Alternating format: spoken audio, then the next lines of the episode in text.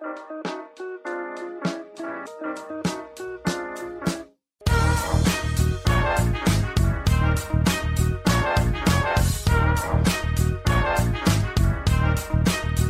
Hallo und herzlich willkommen, wir sind die Fotologen. Mein Name ist Thomas Jones und in Rating am anderen äh, Ende dieser Schalte begrüße ich den Falk Frasser. Hallo Falk.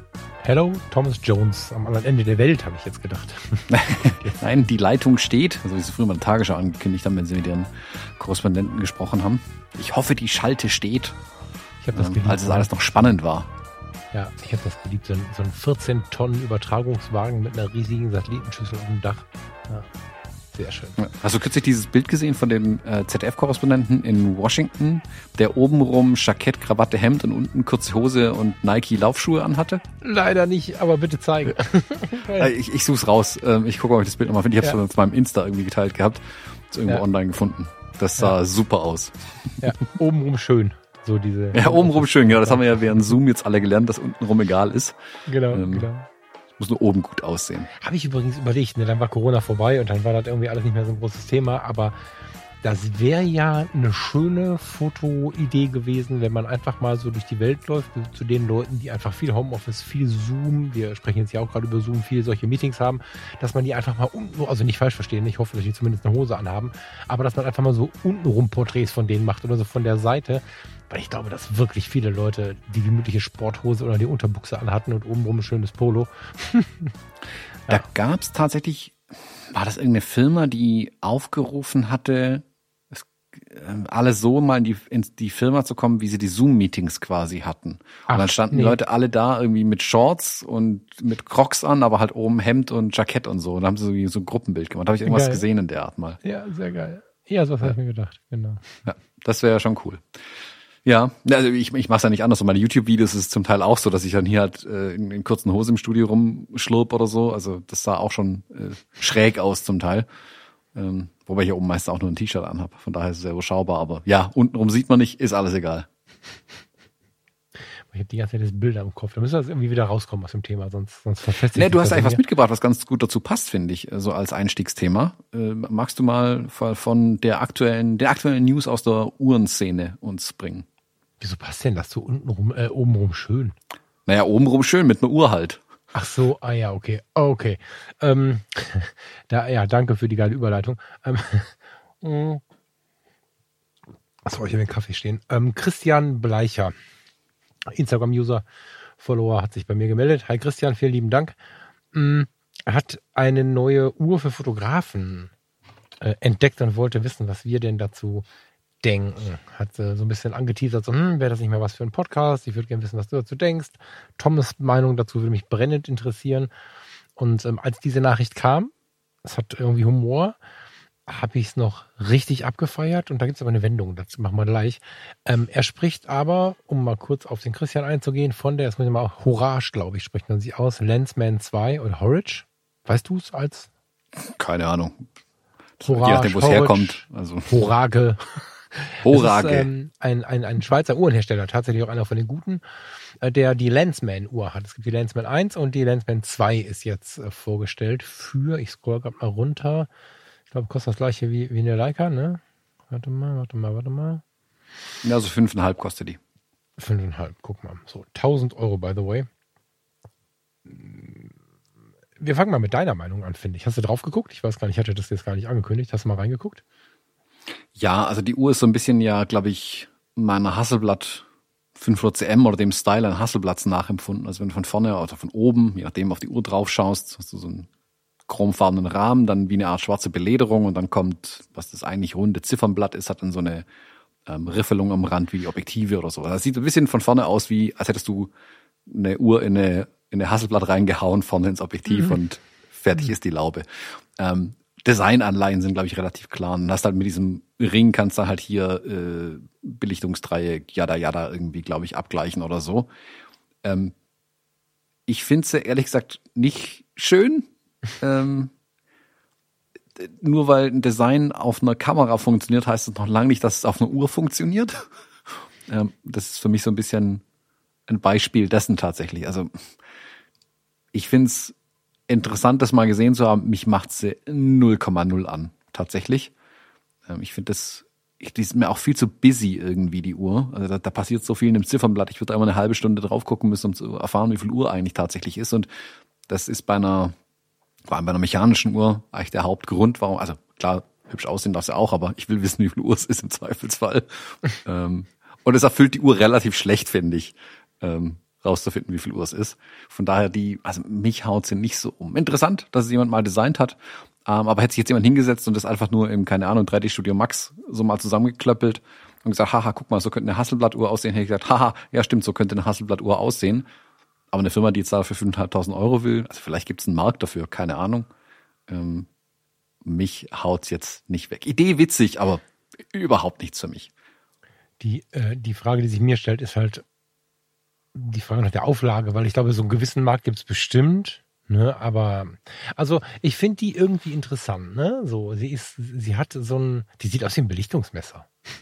So. Ja, also ja genau. Wie, das ne, kann so. sie ja, glaube ich, auch. Also wenn man das, das Rad außen einstellt, entsprechend kann ich doch hier irgendwie Blende 8, wenn die Sonne lacht oder so einstellen. Ja, ich weiß, messen tut sie, glaube ich, nicht. Das schätzt du so ein, ne? Also die hat diese Skalen, die Nee, nee, nicht messen, genau. Ähm, Genau, du, ne, also- äh, durch Drehen kannst du es sehen quasi. Genau, So. also du hast da Wölkchen und Sonne und Schatten und Glühbirne und weiß der Teufel und dann kannst du eine Intensität noch einstellen und dann schätzt ihr dir oben äh, in fester Verbindung zur ISO und Belichtungszeit die äh, mit der Verbindung mit Verbindung der ISO äh, oder der ASA früher muss man ja sagen, wir reden ja von analoger Fotografie mit der ASA und der Blendenzahl die Belichtungszeit aus oder irgendwie sowas. Also das Ding ist schon ist schon raffiniert. Ich finde auch, wenn man so so ein Fan von mechanischen Uhren ist, hat das schon irgendwie das ist schon irgendwie tricky. Ich fürchte, sie ist zu groß. Ich ich hätte gerne so einen Wristshot mal gesehen irgendwie. Äh, Sie wirkt mir relativ groß und wie du schon sagst, die wirkt wie so eine so eine Breitling mit 38 Zeigern. Also das ist schon, ja, die ist ein bisschen busy, ist schön beschrieben. Die hat einfach unglaublich viel Komplexes drauf.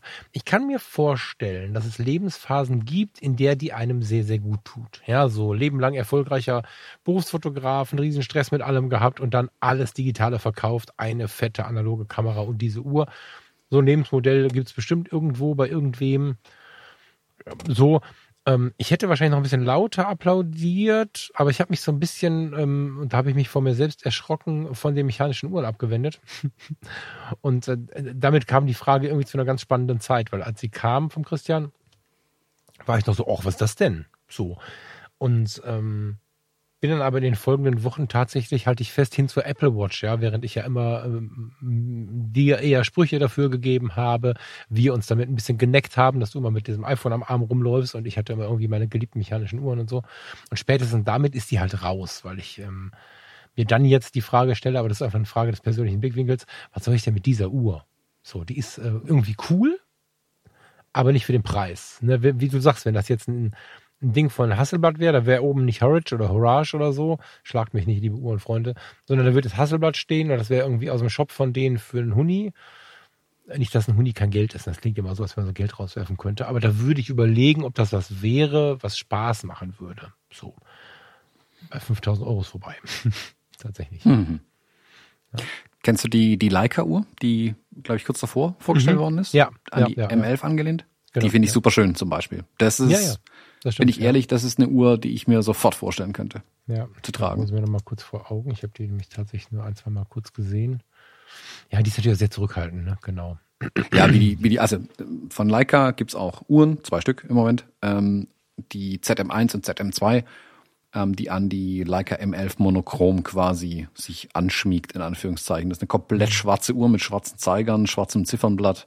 Ähm, Hm, Nicht immer. Super. Ja, die Monochrom ist schwarz, genau. Es gibt die, Genau. die Watch äh, ZM1 und es gibt die, die, die Monochrom-Variante, genau.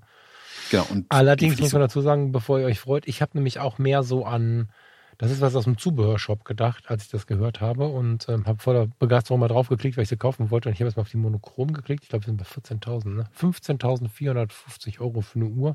Muss man Mhm. halt wirklich können und wenn man es kann, muss man es auch wollen. Ich hatte gelesen, wer die herstellt. Das machen die ja nicht selber, oder? wird mich auch nicht wundern, aber Nee, wür- Keine genau, würde mich, deswegen habe ich das gerade so ein bisschen stotternd leise. Äh, egal, wir wollen jetzt ja nicht zum neuen Uhrencast werden, aber ich glaube, es gibt sogar einen Podcast, der heißt Uhrencast, ne? Ja, liebe Grüße an der Stelle, aber mal eben, ich gucke gerade nochmal, ob ich es mal eben gelesen bekomme. Ja, also 14.000 Euro. eine schöne Uhr. also im Vergleich zu dieser Orange-Uhr, ähm, finde ich die Leica-Uhr zumindest schön. So. Mhm. Ja. Weil die halt so aus, aus absolut Wesentliche reduziert ist irgendwie, wie die Mhm. Leica-Kameras ja auch. Finde ich, passt das dann auch sehr gut dazu irgendwie. Ja. Ja, aber wie gesagt, für 15.000 Euro, äh, nee, habe ich andere Investitionen, die anstehen. Die Leica sieht halt auch deutlich intellektueller, deutlich intellektueller aus irgendwie. Ich weiß gar nicht, wie ich das beschreiben soll, aber durch diese Zurückhaltung, also Schreien und viel und Masse ist ja jetzt eine Quantität, Qualität und so noch nicht so richtig das, was ausstrahlt, irgendwie jetzt besonders schlau zu sein. Und die Leica wirkt natürlich sehr viel gesetzter, so finde ich. Ja.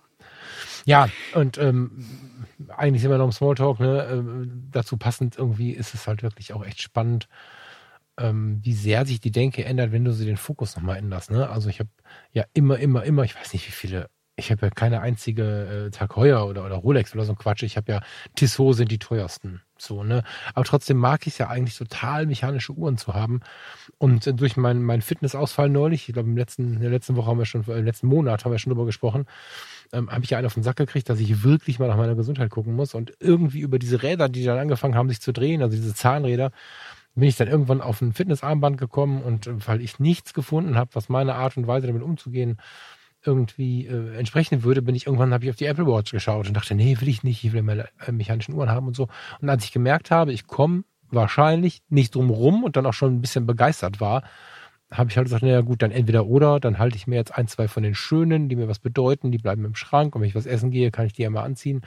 Aber dann habe ich mich tatsächlich so ein bisschen weggewendet von dem Thema, weil ich finde, dass die Apple Watch nicht viel Sinn macht, wenn ich sie alle zwei Wochen mal trage. Ähm, Gerade mit dem Gesundheitsgedanken will ich die halt schon jeden Tag anhaben. Und das ist eine Entwicklung, mit der hätte ich nicht gerechnet. Also da hätte ich äh, vor zwei Monaten noch dir Stein und Bein, wie sagt man, versprochen, geschworen, was auch immer, dass das nicht passieren wird. Und jetzt bin ich tatsächlich begeisterter Apple Watch-User. So schnell geht's. So schnell geht's. Hm. Und bist, bist happy damit als, als Fitness-Messinstrument? Äh, Sehr. Also ich habe, äh, muss man fairerweise dazu sagen, kein Vergleich. Ne, Ich weiß, dass ähm, natürlich alle anderen Hersteller, Garmin und so, machen bestimmt auch gute Produkte. Ist ja nicht so, dass die alle völlig irgendwie auf den, auf den Kopf gefallen sind. Aber ich bin schon wirklich sehr begeistert. Also das Thema, so, so Randthemen wie Schlaf, Schlafhygiene und so lassen sich damit ja, ich lasse sie auf jeden Fall nachts an, weil ich mir das anschauen möchte. Und ich stelle einfach fest, dass wenn man ein bisschen hinguckt, so ein bisschen Gamification betreibt und guckt, ah, da habe ich völlig schlecht geschlafen, aber mit der Decke irgendwie blöd, dann habe ich mir eine andere Decke geholt und Kopfkissen hatte ich nur das geknüddelte, dann habe ich mir irgendwie ein Kopfkissen geholt und ich merke, wie meine Tiefschlafphasen länger werden, indem ich einfach morgens immer mal gucke, wie war so die Nacht, was war denn der Faktor und ein bisschen an dem Faktor drehe. Ähm, so bin ich von durchschnittlich 30 Minuten Tiefschlafphase schon auf 55. Ich brauche noch mehr, aber das ist schon viel und also im Vergleich zu dem Start und das merke ich in jedem Bereich tatsächlich gerade. Also ich habe locker 10 Kilo abgenommen. Das ist jetzt nicht alles die Apple-Uhr, sondern das komplette Umdenken. Aber sie hilft mir dabei einfach, weil sie mich einfach fragt, wenn ich so rumsitze, ob ich nicht Zeit hätte, nochmal irgendwie ein Training zu machen. Und dann denke ich mir, hm, ja, ich wollte zwar das hier gerade lesen, aber das kann ich mir auch später noch reinziehen. Jetzt gehe ich erstmal eine Stunde im Block oder gehe ein bisschen joggen oder so. Hm, ziemlich faszinierend, was das Ding, äh, finde ich persönlich, mit einem macht. Und auch diese ganzen Nonsensgeschichten, über die ich früher gelacht habe, finde ich total abgefahren. Also äh, dieses Händewaschen zum Beispiel. Ich weiß nicht, ich kann mir vorstellen, dass du das albern findest, weiß ich nicht. Hast du das an? Mhm. Diesen Hygiene-Dings. Ähm, ist halt so, dass die, die WHO und, und ähm, alle möglichen anderen Gesundheitsorganisationen haben festgestellt, dass wir uns zu kurz die Hände waschen, wenn wir sie uns überhaupt waschen. Ganz oft waschen wir sie einfach auch nicht. So, und dann kommen wir nach Hause und haben kein ekliges Gefühl und sind nur in unserem Auto unterwegs gewesen oder so und dann waschen wir sie nicht. Dann sagt sie, hey, du bist nach Hause gekommen, willst du mal Hände waschen? So. Klingt natürlich, als wenn man zu doof zum Leben wäre, aber am Ende stelle ich seitdem fest, wie häufig man es dann doch nicht macht, obwohl man sich für hygienische sehr, also ich bin eigentlich sehr hygienische, so, ne, ein ganz sauberer Typ, glaube ich. Und dann wäschst du dir die Hände und dann hörst du auf, dann sagt dir, na Moment, die meisten Menschen waschen sich nur 15 Sekunden die Hände oder 10. Das äh, behält aber doppelt so viele Erreger und dann kriegst du doppelt so viele Grippen und keine Ahnung und dann hältst du dich irgendwann gamification-mäßig daran, 20 Sekunden die Hände zu waschen und nicht nur 10 wie früher. Und davon gibt es ja 8000 Kleinigkeiten, die spannenderweise mich nicht stressen, sondern entspannen. Und ich dachte vorher immer, die würde mich verrückt machen, diese Uhr. Nicht ständig das Handy aus der Tasche zu holen, weil ich einfach sehe, ja, da hat jemand geschrieben, okay, super, aber jetzt nicht so. Also, ja, ich bin wirklich begeistert. Mhm. Ich glaube, also das ist tatsächlich der größte Hack an der Uhr, an jeder Uhr ein bisschen, dass wenn ich die Uhrzeit sehen will, greife ich nicht zum Telefon, sondern ich schaue auf meine Uhr. Und wie mhm. du sagst, wenn, dann habe ich nicht schon eh das Telefon in der Hand und verbringen wir eine halbe Stunde bei Instagram mit irgendeinem Quatsch. Ja, genau. Ähm, und auch wenn eine Nachricht oder so reinkommt, sehe ich, ah, nee, interessiert mich nicht, Arm wird runter. Aber ich habe auch da nicht erst das Telefon dann, weil sonst sehe ich noch irgendwas anderes und das ist das auch spannend und bumm ist eine halbe Stunde vorbei irgendwie. Das ist genau. für mich der größte Hack an einer, an einer Apple Watch tatsächlich, dass ich eben viel weniger Zeit an meinem Telefon verbringe. Ja. Da weil ich einfach am, am Arm, äh, am Handgelenk sehen kann, ähm, was reinkommt. Und selbst da habe ich fast alle Benachrichtigungen abgeschalten tatsächlich. Aber so ein paar kommen eben doch durch und selbst da kann ich immer noch entscheiden, okay, ist es wirklich interessant oder ist es nur informativ? Und ja, dann später bitte nochmal melden. Ja, genau. Ne? Und also ich bin auf verschiedenen Ebenen irgendwie total ähm, zufrieden mit dem Ding. Ich jetzt habe ich es erst ähm, noch nicht monatelang. Ich bin gespannt, wie das wird, aber auch, dass sie mir, dass sie mir ähm, Tendenzen anzeigt. So, ne, du hast dich mehr bewegt, du hast dich weniger bewegt, Kalorienverbrauch und so weiter und so fort. Das ist schon, also mir persönlich gibt das eine unglaubliche Motivation weiterzumachen. Und wenn du dann parallel dazu auch noch wirklich siehst, du nimmst was ab, in der Körperform nimmst du was zu. Ähm, also das ist wirklich gut. Das ist wirklich was, was mich ähm, hart motiviert, hätte ich so nicht gedacht. Bin mal gespannt, wie das so weitergeht. Auch so Kleinigkeiten wie sie erkennt ein Training ich, ich gehe los und fange an zu joggen und sie fragt, bist du gerade joggen? Und wenn ich das eine Viertelstunde übersehe, oder bist du gerade trainieren, glaube ich, fragt sie, oder führst du ein Training mhm. aus? Ich kenne die genaue Frage nicht, aber irgendwie so. Und wenn ich das nicht gesehen habe und ich habe das, das Antippen nicht bemerkt und äh, bin 15 Minuten dabei, kann ich auch dann noch bestätigen, weil sie hat es ja aufgezeichnet und dann macht sie ein Training draus. Oder ähm, beim Schwimmen macht sie es, glaube ich, automatisch. Wenn du ins Wasser springst und fängst an, dich regelmäßig zu bewegen, macht mhm. draus und solche Sachen. Ähm, Finde ich großartigst. Ja, und ich habe jetzt ein Rudergerät gekauft. Kommt erst die Tage, bin gespannt. Hm, mal gucken, wie das so wird. Oh, da bin ich, da können wir einen eigenen Podcast dazu machen über Rudergeräte. Ich schau mal kurz zu Luisa rüber. Falk hat sich ein Rudergerät gekauft. Ich darf mir ja kein Rudergerät kaufen. Ähm, da bin ich jetzt gespannt, was du berichtest. Warum? Luisa sagt, ich, ich trainiere dann eh nicht damit. Doch, doch, doch, ich glaube das wirklich. Also, hallo Luisa, du wirst ab jetzt den Podcast mithören müssen, vermutlich, zumindest nachher. Ich habe gesagt, also zur Erklärung, Luisa ist ab heute mit mir hier im Büro. Ich habe vorhin zu ihr gemeint, oh, jetzt kann sie endlich beim Podcast mithören und jetzt bietet sich direkt die beste Gelegenheit. Yes, genau. Also, hol sie mal das Mikrofon. Na, die ist so weit weg dadurch. Ah, okay. However, ähm, liebe Grüße bitte. Äh, Luisa, ich glaube, dass das, wenn man es erstmal, also es ist ja immer so eine Frage, ne? Kauft man sich zwei Hanteln oder macht man so einen, so Fitnessstudio-Schein, wo man dann irgendwie äh, hinfahren muss oder so. Aber so ein Rudergerät, ich habe jetzt festgestellt, wenn man einmal angefangen hat, sich mehr zu bewegen, jetzt weiß ich nicht, Thomas, ob du das überhaupt tust, ne? So, aber ich äh, gehe schon mal ein bisschen joggen, ein bisschen laufen, ein bisschen dies, ein bisschen das. Und wenn ich gar keinen Bock auf Joggen habe, dann laufe ich zumindest mal eine Stunde, anderthalb, ähm, erst mit Hunden, aber die halten mich auf, weil die sind ja inzwischen alt und dann ohne Hunde durch den Wald. Und ähm, wenn man einmal angefangen hat, so ein bisschen so ein so einen Pack anzuhaben und dann kommen die Regentage oder es ist einfach gerade nicht so viel Zeit und hat nur eine halbe Stunde oder so und du klappst dieses Ding auseinander. Die meisten kannst du ja wirklich zusammenklappen in die Ecke stellen. Ist ja nicht so, dass du da einen Raum für brauchst, sondern die sind ja klein. So. Also ausgeklappt nicht, aber in ihrer Kiste quasi. Und ähm, da machst du die Glotze zu an, da, da machst du den Podcast auf die Ohren, da guckst du Fernsehen. Zur Not guckst du dir eine Ruderstrecke an, die du vor dir hast. Und ähm, ich glaube, dass die extrem effizient sind. Also ich habe da ein bisschen drüber gelesen. Habe jetzt nicht direkt 2000 Euro hingelegt und mehr kann man ja hinlegen, sondern ich habe tatsächlich das Aldi-Gerät gekauft. Das lag bei 400 irgendwas, als es rauskam und war jetzt im Angebot für, oder ist noch im Angebot für 250, glaube ich, oder so online. Und dann dachte ich, naja, komm, ey, 250 Euro, das kann nicht viel passieren. Ne? Und die Bewertungen waren ganz gut. Das heißt, mir wird nicht der Brücken sofort durchbrechen. Und die Bewegung ist ja sehr ähnlich. Also, dass diese Geräte, da, da ist nicht so viel ergonomischer Anspruch wie bei vielen anderen Geräten. Und ich trainiere Unterschenkel, Oberschenkel, bin dabei trotzdem knieschonend. Ich meine, wir sind jetzt keine 20 mehr, Thomas. ähm, mhm. Ich habe ich hab ein Rückentraining, ich habe ein Brustmuskeltraining, ich habe, je nachdem, wie ich rudere, Ober- äh, und Unterarme im Training. Ich habe die Nackenmuskulatur, ich bewege mich ja mit dem gesamten Körper, das kommt dem Schwimmen nahe. Und ähm, daher finde ich super interessant, weil ich liebe das Schwimmen und Schwimmen ist ja auch so ein Universalding. Und ich will ja jetzt nicht nur irgendwie halbwegs gesund werden, abnehmen, so ein bisschen, ich weiß nicht, 150 Kilo schwer, aber so, aber dann automatisch kommt ja der Wunsch dann wieder so ein bisschen in Form zu kommen. Und ich bin ja jahrelang ins Fitnessstudio gegangen, das heißt, ich kenne das auch oder habe eine große Zeit in meinem Leben einen relativ guten Körper gehabt. Und da will ich halt auch wieder hin, ein bisschen mehr äh, Muskeln zu haben und anständig auszusehen, nicht hier wie der letzte Pumper, das will ich nicht, aber halt mich sportlich fühlen. Ich glaube, ein Rudergerät ist da also ich habe viel geguckt jetzt, diese ganzen Pumpkisten, du dann, ähm, wie nennt sich das, wenn, wenn, du so Gewichte stemmst und so, das war für mich jetzt nichts. Also ich glaube, wenn man sich das in den Tagesplan einbaut, dass man es schon nutzt. Thomas müsstest, also du, Thomas, müsstest es halt genauso ernst nehmen wie ein Business-Termin. Das ist die große, schwere Frage, glaube ich. Ob du das quasi so hoch kategorisiert bekommst für dich, oder wie sagt man, das Wort ist weg, ähm, priorisiert bekommst, dass du es wirklich tust und nicht sagst, ich habe hier 15 Chancen und gleich ruft äh, Fuji und dann ruft der Kai an und dann weiß ich auch nicht. Wenn du es dann beiseite schiebst, natürlich schlecht. Wenn du das hinbekommst, glaube ich nicht, dass das in der Ecke steht. Naja, man muss dazu sagen, ähm, wo ich so Anfang bis Mitte 20 irgendwie bin ich wirklich dreimal die Woche in die Muckibude gerannt, bevor ich arbeiten gegangen bin. Ah ja, okay.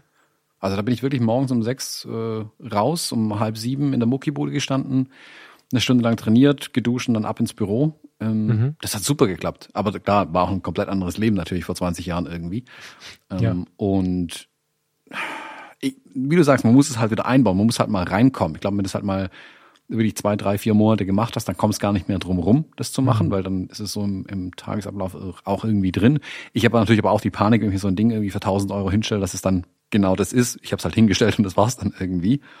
Ähm, Aber guck mal, die Sorge des Schwaben, die ich gerade übrigens nachvollziehen kann, war bei mir ja genauso. Ne? Wir sparen gerade irgendwie für 1000 Urlaube und so. Ich habe auch nicht, also ich kann jetzt auch nicht, also jetzt gerade kann ich auch für 1000 Euro so ein Ding nicht kaufen. Das Ideal wäre, glaube ich, 2,2 oder so. Und ne? da hast du dann direkt einen Trainingscomputer, allen Scheiß dabei. Aber das von Aldi hat auch einen Trainingscomputer und ich habe es nur zugeschlagen. Ich habe eigentlich drauf geguckt und gedacht, boah, ich hätte so gern so ein Ding, aber das geht eh nicht. Komm, wir gucken mal. Und das war aber so ein, kennst du das, wir gucken mal, wenn du weißt, es geht nicht? So, was kostet ein Jaguar oder so? Also, wo du einfach so reinguckst und denkst, ja, und dann sah ich das Angebot von Aldi und dachte mir, naja, komm, ey. Zum, und wenn du nur merkst, dass du doch sparen musst, ein besseres zu haben, oder du merkst, du machst es nicht, bei 200, ich gucke jetzt nach, Thomas. Aldi Rudergerät, die haben viele übrigens, aber Rudergerät mit dem äh, erotischen Namen R2.1 drei Jahre Garantie, zip, zap, zup, mit Trainingscomputer und so weiter, 16 Schwierigkeitsstufen, 229 Euro anstelle 499 Euro. Ähm, für 229 Euro machst du halt nicht so richtig schlimm was falsch. Und wenn wir beide es nicht nutzen, dann verkaufen wir das äh, zur Not bei Instagram und dann werden irgendwer von euch, ihr Lieben da draußen, jetzt gebrauchen können. Und dann so, also da, da macht man sich noch nicht so fertig. Ne? wenn man erstmal so eins kauft und dann upgradet oder wieder verkauft, so, ne? Weiß ich nicht.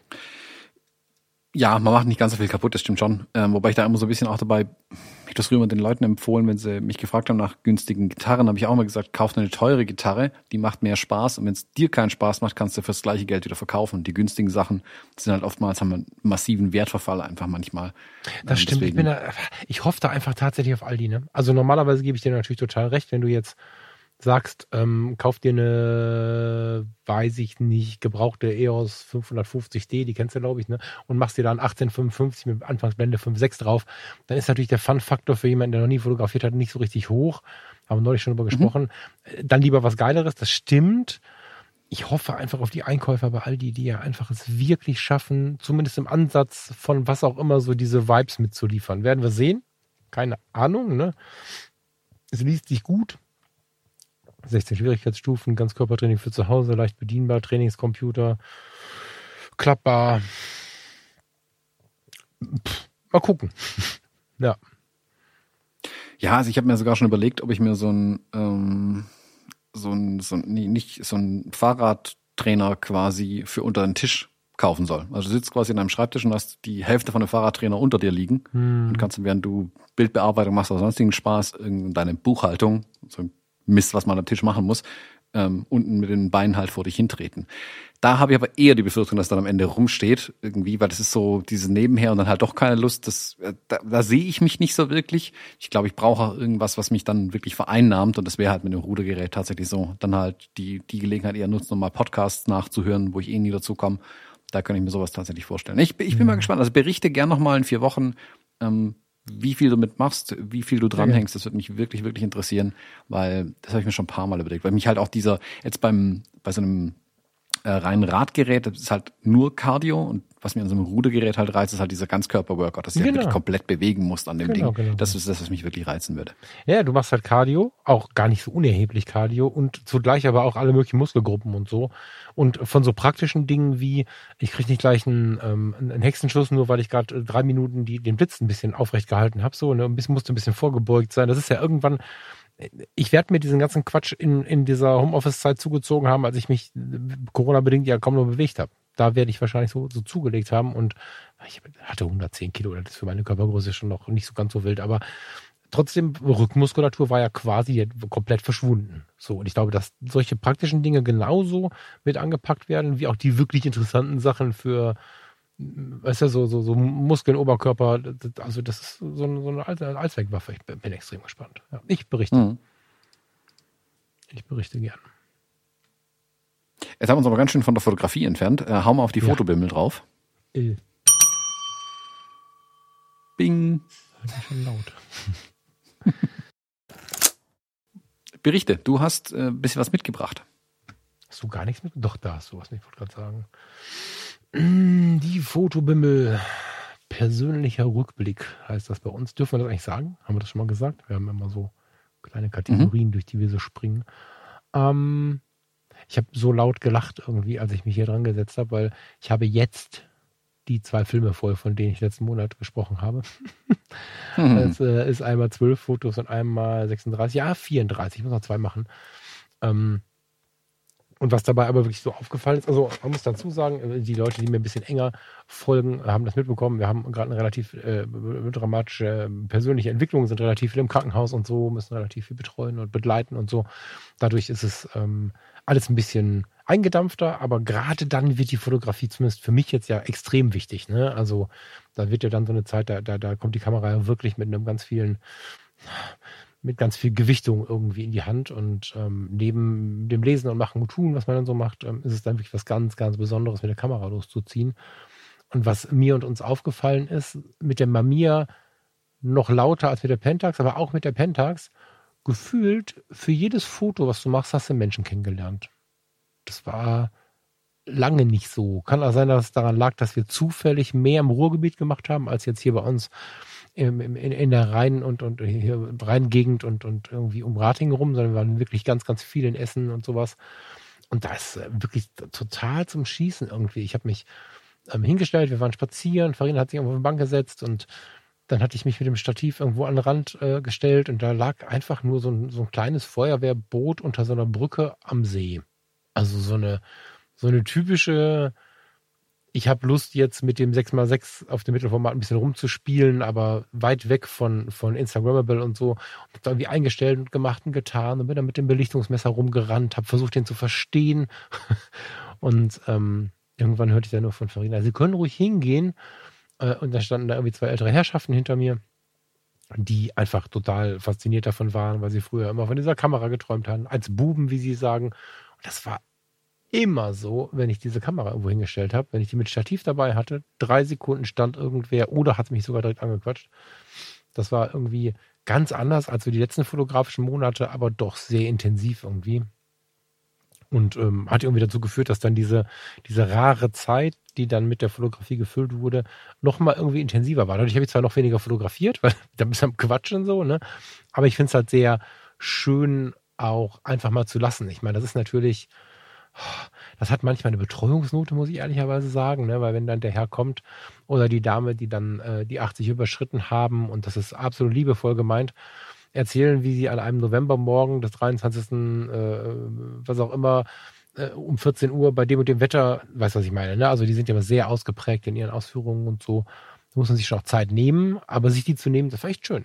Also dadurch habe ich tatsächlich sehr viele ähm, fotografische Begegnungen gehabt und sehr viele tatsächlich, also wirklich sehr viele. Ich habe nur die zwei Filme, aber das, ich habe nicht mitgezählt, aber acht oder zehn waren es bestimmt, die ähm, mit gezogenem Internetstecker funktioniert haben. Das war schön. Mhm. Mhm. So vermutlich das Gegenteil von der Welt, äh, die sich bei euch gerade und bei dir gerade so ein bisschen äh, ausbreitet, kann ich mir vorstellen. Aber diese, diese Ruhe wahrzunehmen und die, diese begeisterten Leute, das war schon geil. So.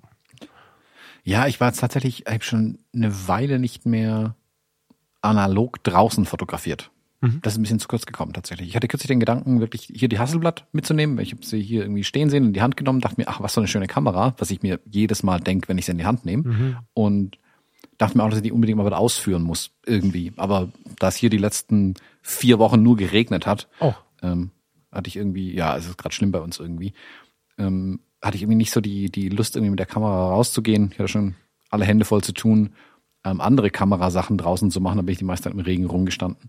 Ähm, deswegen habe ich die jetzt schon eine Weile nicht mehr dabei gehabt, aber ich bin voll bei dir. Also ich finde dieses ins Gespräch kommen mit den Kameras immer ganz spannend eigentlich. Mal immer was drüber erzählen kann, wenn man auch immer andere begeisterte Analogfotografen gefühlt trifft, die halt einen sofort ansprechen, ähm, wenn sie so eine Kamera sehen, oder heißt sofort ansprechen. Man wird öfter angesprochen ähm, auf so eine Kamera, wenn man sie dabei hat. Ähm, also wenn man sie nicht dabei hat. Also ich habe mir jetzt ein bisschen fest vorgenommen, ähm, die Hasselblatt mal wieder mitzunehmen und versuchen, mit der Street Photography zu machen. Ähm, das ist zwar ein reichlich teures Unterfangen, also da muss man sich, glaube ich, sehr gut überlegen, was man damit macht, aber ich habe da irgendwie Bock drauf, mit der Kamera sowas mal zu machen. Ähm, irgendeinen Schwarz-Weiß-Film reinknallen, der nicht gar so viel kostet und einfach mal gucken, was man damit vielleicht in Stuttgart oder so irgendwo machen kann. Ich glaube gar nicht, dass du, ähm, dass es so schlimm ist, wie man sich das vorstellt mit dem Ausschuss. Ich glaube, dass man natürlich mehr, ich glaube, dass du da anders rangehen wirst. Dass du eher, genau, deswegen. Ne, dass du eher hingehst. Also ich habe das jetzt gemerkt, ähm, ob das das geworden ist, wissen wir noch nicht.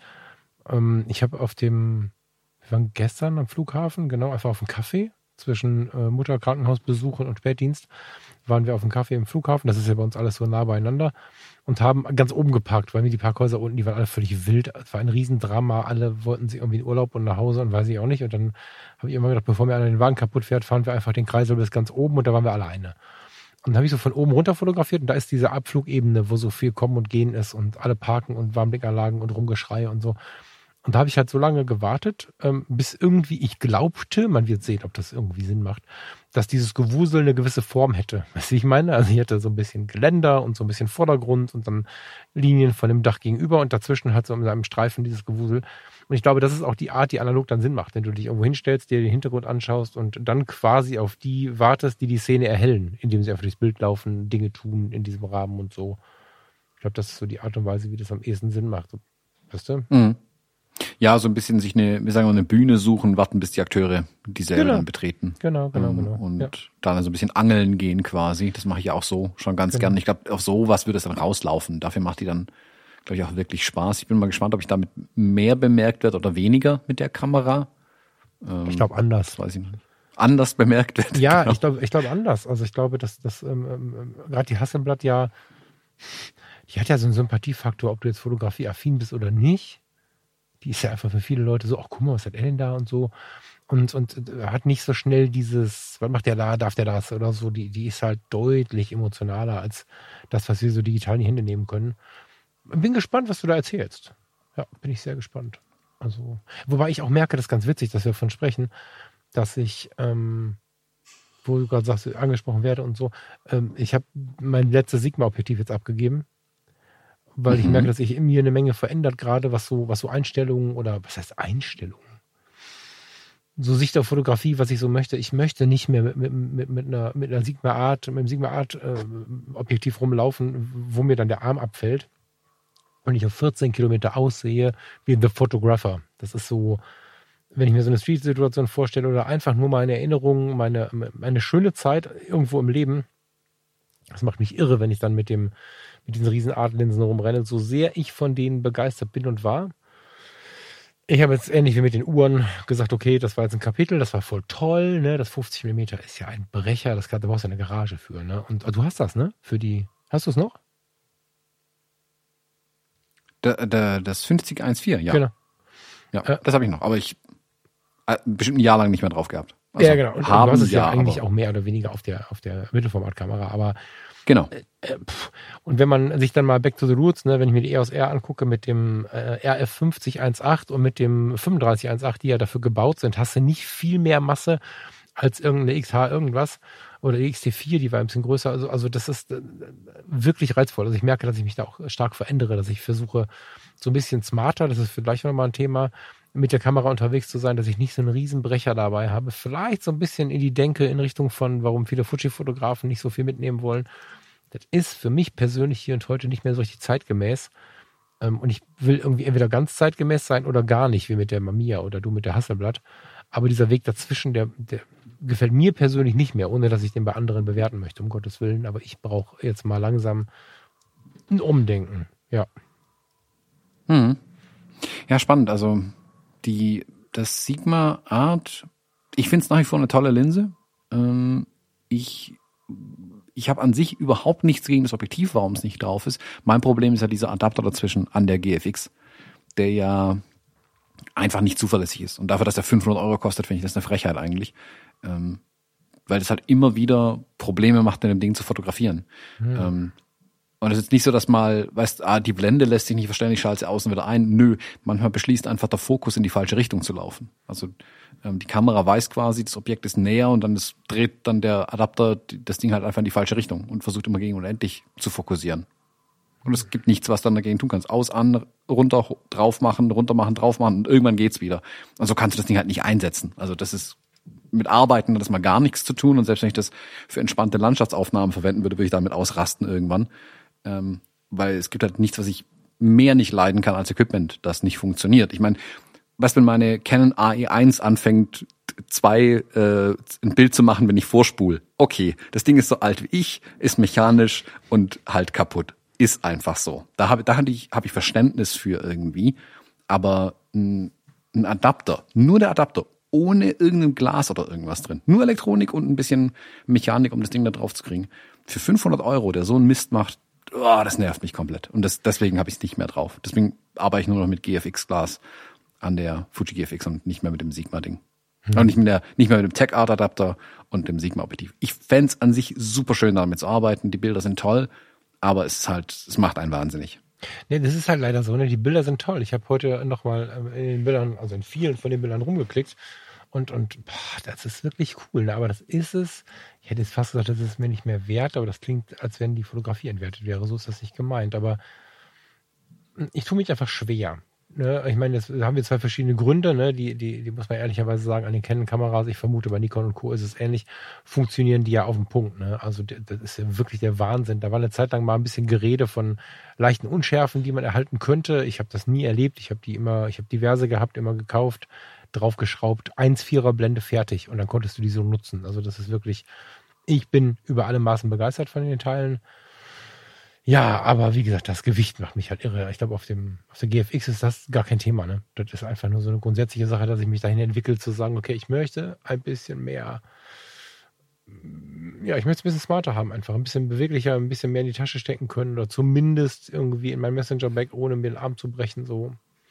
Ja, deswegen. Ich, ich kann jetzt zugeben, den Stand gar nicht, inwieweit die Sigma Art Objektive jetzt wirklich nativ für die anderen Kameras sind. Weil es gibt ja, es gibt ja schon das Sigma Art RF, aber das ist dann einfach hinten ja verlängert, ganz einfach, mehr oder weniger auf die ganzen Spiegellosen. Weil die Kamera, die meisten Objektive von Sigma, mein Stand, ich bin wirklich nicht up to date, gebe ich zu, ähm, war, dass sie noch für Spiegelkameras gebaut wurden. Sprich, die waren. Ähm, es gibt so meines Wissens noch keine RF. Oder sogar noch gar keine RF. Das kann natürlich nee, auch, auch, auch, auch das für Sony Bayonet ähm, ist ja auch so, dass quasi was ein Body früher größer war, also was ein Canon Spiegelreflex Body halt breiter war bis zum, oder halt tiefer war bis zum Sensor, den Weg an der spiegellosen Kamera überbrücken sie halt mit ein bisschen Rohr am Ende, blöd ja, gesagt, ja. an dem Objektiv und dann nennen sie es, hey cool, ist für spiegellose Kameras. Jein, das ist so, als hätte ich einen Adapter dazwischen gemacht, nur dass er halt fest am Objektiv dran ist. Hm. Mich würde dann interessieren, was kann Sigma machen, wenn sie es nativ für die anderen Bayonette bauen würden. Canon lässt ja, also mein Stand, oh, ich bin jetzt ein, zwei Monate echt nicht mehr belesen in dem Punkt. Jetzt müssen wir gut aufpassen, dass wir kein Kappes erzählen, aber es würde mich doch sehr wundern, wenn ich das über. Ja, das machen wir gern mal. das machen wir gern mal, genau, das gehört eigentlich dazu. Ne? Also, ich bin davon überzeugt. Nein, das stimmt nicht, aber ich weiß es ganz sicher. Es, genau, ganz sicher vielleicht. Ähm, ich, ich, meiner Meinung nach gibt es noch keine RF-Objektive für EOS R. Es gibt immer wieder mal so Ankündigungen, aber äh, soweit ich weiß, hat Canon noch nicht aufgemacht. So. Und, das ist auch mein ähm, Stand, ja. Ist auch mein Stand, dass das RF-Bayonet noch nicht für Dritthersteller offen ist. Genau, und ähm, damit wird es ja dann schwierig schon. Ne? ähm, aber wie gesagt, das ist auch die schiere Größe, die mich wirklich, wirklich stresst. So, weil das RF 3518 hast du, glaube ich, schon gesehen. Das hatte ich ja anfangs mhm. auf der R. Ne? Das hatte ich ja wieder abgegeben und gegen das Sigma getauscht. Äh, jetzt habe ich wieder zurückgetauscht und ähm, habe mir das äh, 50 mm als RF gekauft, das 1.8er. Und das ist äh, 215 Euro, total klein, relativ wertig, sieht gut aus an der Kamera, ist klein, alles gut, ja. Also das ist wirklich toll. Und wenn ich dann meinen Kreativen kriege, habe ich das 50095 und das 5, äh, Moment, äh, darf mich nicht lügen, 90 mm 125, beide manuell zu fokussieren. So ist perfekt, ja, aber das, das Sigma passte da einfach nicht rein, weil das war automatisch schnell, toll, aber so riesig wie die manuellen, das war irgendwie Kappes. Deswegen hm. die Veränderung in die Richtung. So, ja, Sigma Art habe ich mich von verabschiedet. Hm, spannend. Und ansonsten war gar nicht so viel los. Ich habe viel gelesen, ähm, so, so, aber klassischerweise oder eher in klassischen äh, Medien, eher so irgendwie alte Bücher und gar nicht so viel im Internet. Und äh, Michael und ich kümmern uns intensiv gerade darum, im Fotografie tut gut Freundeskreis so ein bisschen umzubauen. Wir verändern gerade die Struktur, damit äh, die Leute ein bisschen besser und noch ein bisschen, das Wort dieser Sendung, smarter an die Fotos der anderen kommen, ein bisschen mehr Unterhaltung haben und wir, jetzt muss ich aufpassen, das ist nur bei Michael und mir im Gespräch noch nicht gedroppt. Manchmal ein Teaser. Wir versuchen, die Freundeskreisleute noch ein bisschen enger aneinander zu bringen, was die Alltagstauglichkeit des Ganzen angeht. Ähm, da, ja, das ist ein schöner Teaser. Da kommt in den nächsten Wochen wahrscheinlich auch noch mal was. Und das ist so, da war der, war der Monat auch voll. Ne? Also das war es dann auch schon. Ähm, ich stelle fest, dass einmal im Monat mit dir Podcasten total perfekt ist. Früher brauchten wir die wochenweisen Dinger. Aber im Moment ist die Entwicklung irgendwie langsamer geworden. Ich weiß nicht. Also ist, ist das irgendwie bei dir auch so, dass weniger, aber intensiver in einem Monat ist? Oder bist du genauso vollgeschossen, wie das, wie das vor ein paar Monaten noch war? Hm. Schwierige Frage, sehr gute Frage. Ja. Ja, ja, nee, ich finde die Frage total gut. Ähm, leidet so ein bisschen das über, was ich ja hier reingetragen habe. Ich habe hier nur in unser äh, Dokument reingeschrieben, The Human Content Machine. Ähm, mhm ich, ich hader gerade total mit dem, wie ich Content produziere. Was heißt hader? Ich, ich bin, ich arbeite, wie ich dran arbeite, Content zu produzieren. ähm, ich habe ja immer große, große Lücken in meinem YouTube-Kanal gehabt, was der volle Knieschuss einfach ist für jeden YouTube-Kanal. Und bin kürzlich halt äh, da auch in Gesprächen mit einigen Leuten gewesen, äh, genau zu dem Thema, ähm, wie man das ändern kann. Äh, Shoutout unter anderem an äh, Sebastian. Mm, die, die Frage ist ja immer, was will man denn auch raushauen? Ich finde halt, dass ähm, Qualität über Quantität geht. Das ist, glaube ich, ein Grundsatz, dem man schon nachgehen kann. Und ich finde zum Beispiel, dass eine, eine Zwei-Stunden-Sendung uns, also einmal alle vier Wochen eine zweistündige Sendung uns und dem Produkt, was wir produzieren, dieser Podcast, den ihr gerade hört, sehr gut getan hat. Ähm, mhm. Ich glaube, dass die Episoden sehr viel wertvoller sind, auch wenn wir uns jetzt anfangs hier mal über Rudergeräte und Uhren unterhalten, aber das ist halt so. Ähm, ich glaube, dass es insgesamt dem, den, den Inhalt dieses Podcasts aufgewertet hat. Ähm, ich hatte anfangs die Befürchtung so ein bisschen, dass uns die Zahlen, die sich in den letzten, in diesen Pandemiejahren nach unten entwickelt haben, weil die Leute nicht mehr so viel pendeln, es gab ein Überangebot an Podcasts sicherlich auch plötzlich, ähm, dass die Zahlen bei uns endgültig einbrechen und wir nach vier Monaten beschließen, okay, wir lassen das mit dem Podcasten jetzt sein, weil es die jetzt wirklich nur 30 Leute sind, die uns zuhören, und dann, sorry, dann macht es irgendwann nicht mehr so wirklich viel Sinn, das weiter zu betreiben. Das Gegenteil ist ja aber der Fall. Unsere Zahlen sind ja steil nach oben gegangen, mhm. seitdem wir das nur noch alle vier Wochen machen. Also wir kriegen mit einer Episode alle vier Wochen, ähm, haben wir mehr Hörerinnen und Hörer, als wir mit vier Episoden in vier Wochen hatten. Mhm. Und das ist eine erstaunliche Zahl. Und deswegen bin ich da total happy mit, dass unser Gefühl, was wir hatten, zu sagen, hey, lass uns das ähm, von der Menge reduzieren und in der, in der Laufzeit verlängern, aber mit, mit mehr Content anfüttern da dafür und freier, dass wir uns einfach freier quatschen können, dass wir ein bisschen die Themen ein bisschen ausführen können, auch vier Wochen abwarten können, wie sich ein Thema vielleicht entwickelt für uns, das uns total gut getan hat ähm, und am Ende was Besseres dabei rauskommt. Ich, ehrlich gesagt, hätte ich gerne so ein Medium wie Podcasts, wo ich wirklich wöchentlich über manche Themen quatschen kann, weil ich finde, es tut sich immens viel im Moment und ich würde ganz gerne über ganz viele reden. Ähm, ich habe aber für mich auch feststellen müssen, also ich habe dann überlegt, ah, mache ich das vielleicht im YouTube so eine Art äh, Video-Laber-Video, wo ich dann einfach nur irgendwie Zeug runterred irgendwie. Ist aber irgendwie auch Quatsch. Ich habe dann auch festgestellt, vielleicht fehlt mir einfach nur jemand zum Reden. Ich muss es ja nicht unbedingt aufnehmen. ähm, die Riesenerkenntnis. ähm, das ist so ein Content Creator Problem, glaube ich. Ähm, man muss ja auch nicht alles äh, zu Content machen, ganz Hol einfach. Alexa. Und, äh, genau. Ähm, und vielleicht fehlen mir einfach nur Menschen zum Reden. Ähm, und ich habe für mich jetzt festgestellt, okay, was will ich wo in welche Kanäle reinpacken? Und ich will da ein bisschen für mich sortieren. Ich habe mir jetzt hier ähm, ganz viele Pläne gemacht. Ich habe jetzt ähm, für jetzt, also wenn ihr das hier hört, wir nehmen gerade montags auf, am Mittwoch kommt das nächste Video und das ist seit letzter Woche fertig. Das ist ein Zustand, den hatte ich auf YouTube noch nie, dass ich eine Woche lang was im Voraus produziert hatte. Ähm, und so will ich da eigentlich bei YouTube jetzt mehr Content machen, den ich wirklich in einer gewissen Regelmäßigkeit droppen kann. Weil ich glaube, bei, bei YouTube ist es tatsächlich wichtig, eine kürzere, eine ähm, höhere Schlagzahl zu haben, so, also wirklich wöchentlich was zu machen, das aber halt mit zehn Minuten auch eher so snackbarer Content ist, während ein Podcast, der bei uns jetzt gerade gerne mal zwei Stunden läuft, alle vier Wochen noch echt genug ist. Das hört sonst kein Mensch an. Also wenn wir alle, jede Woche gerade zwei Stunden rausballern würden, das würde ich mir nicht mal mehr anhören wollen. Mhm. Da würde ich für mich dir auch schon nicht mehr zuhören beim Aufnehmen, ähm, sondern äh, da, da hilft es, glaube ich, wirklich weniger äh, zu machen als bei YouTube, weil es eben wöchentlich dafür kleinere Portionen. Einen Podcast, den kann man sich schön nebenher anhören, dass man auch nicht so lange gebunden, weil man die Augen nicht dazu braucht. Da kann es dann auch länger gehen. Deswegen, ich glaube, dass sich da im Moment auch viel entwickelt und ändert und ich will gucken, welche Nische ich da befüllen möchte mit meinen Sachen. Also ich habe mir ganz viele Gedanken gemacht, wie ich meinen YouTube-Kanal endgültig ins Aus befördern kann mit Qualitätscontent, wo ich mir denke, oh, das ist doch super, aber es halt leider niemanden interessiert. Das ist ja bei YouTube extrem schnell messbar. Also es gibt Sachen, die finde ich super spannend, die guckt sich irgendwie kein Mensch an. Ähm, das ist dann halt leider so. Ähm, und dann muss man sich halt überlegen, okay, das heißt ja nicht, dass der Content schlecht ist. Für die wenigen Menschen, die ihn sich angeschaut haben, ist er trotzdem gut und sinnvoll. Ähm, aber er hat halt keinerlei finanzielle Überlebenschance. So, also weil mhm. am Ende ist es ja meine Arbeit, die ich mache. Äh, und irgendwie muss ich das ja auch refinanzieren, muss ja auch meine Miete zahlen. Deswegen muss ich mir da ein bisschen was überlegen, was ich draus mache. Ähm also ich finde, die es ändert sich. So, du hast vorhin schon mal gesagt, dass jetzt ja Corona ist jetzt vorbei. Also die WHO hat auch gesagt, das ist alles nicht mehr so schlimm irgendwie. Ähm, gefühlt ist es vorbei. Punkt. So.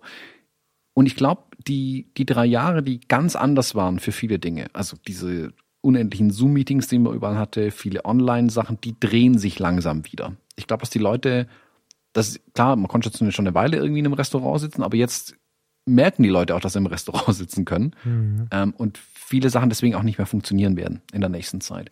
Es wird anders werden auf jeden Fall. Und da will ich ein Stück weit mit der Zeit gehen und schauen, was kann ich, was kann ich anders machen. Also ich habe jetzt zum Beispiel ähm, im letzten Monat fast jede Woche ein YouTube Live gemacht, abends. Mhm. Ähm, das ist, ich will nicht sagen, einfach zu produzierender Content. Das ist schon auch ein Stück Arbeit mit Recherche und Vorbereitung und dann hier zwei Stunden sitzen und so. Aber es war spannend zu sehen, wie viele Leute dann doch einschalten zu den Themen und das live mitverfolgen, wie viele es dann nachträglich angucken und wie das vor einem Jahr noch anders war, also vor einem Jahr im Winter noch anders war ähm, mhm. wo einfach, du konntest eh nichts anderes machen, außer online irgendwas angucken und dann war sowas viel attraktiver, glaube ich, für die Menschen da draußen. Und für mich auch, ich gebe zu, also ich habe mir schon lange, also jetzt seitdem mal abends wieder rausgehen kann und ich sowieso um neun im Bett lieg, ähm, habe ich schon lange kein YouTube Live mehr in der Länge irgendwo angeschaut.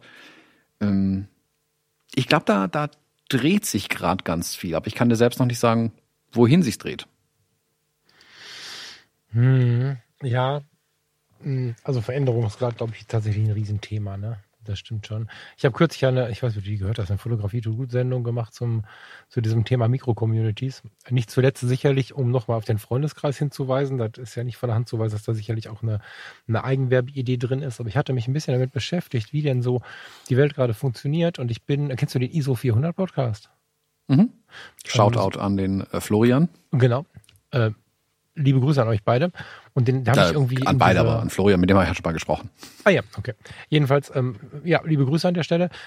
Ich fand es irgendwie nett, wie sie so ihr Ding machen und über dieses ja dann am Ende doch wieder nischigere Thema, als man so glaubt, ähm, podcasten. Und sie haben eine kleine Community. Es ist ein wie heißt das Ding? Ein Server, ein Discord-Server, genau. Jetzt ich, voll der Discord-Fan, nicht. Hab dann trotzdem irgendwie gedacht, naja, komm, ey, das ist eine nette Gruppe und die haben ein paar Leutchen drin und die finanzieren sich da irgendwie so ein bisschen äh, den Podcast und vielleicht mal einen Euro nebenbei, aber viel mehr wird's nicht sein. Äh, und haben da so ein, ich weiß gar nicht, 8 Euro, 10 Euro, 15 Euro, ich müsste jetzt nachgucken, so pro Monat und äh, da ist dann halt ein kleiner Discord-Server offen. Ähm, es ist relativ günstig, aber die haben dann mit dem Discord-Server natürlich auch noch keine Kosten, die sie irgendwie auffangen müssen, sondern das ist einfach nur fürs Dasein, für die Bereitstellung und so.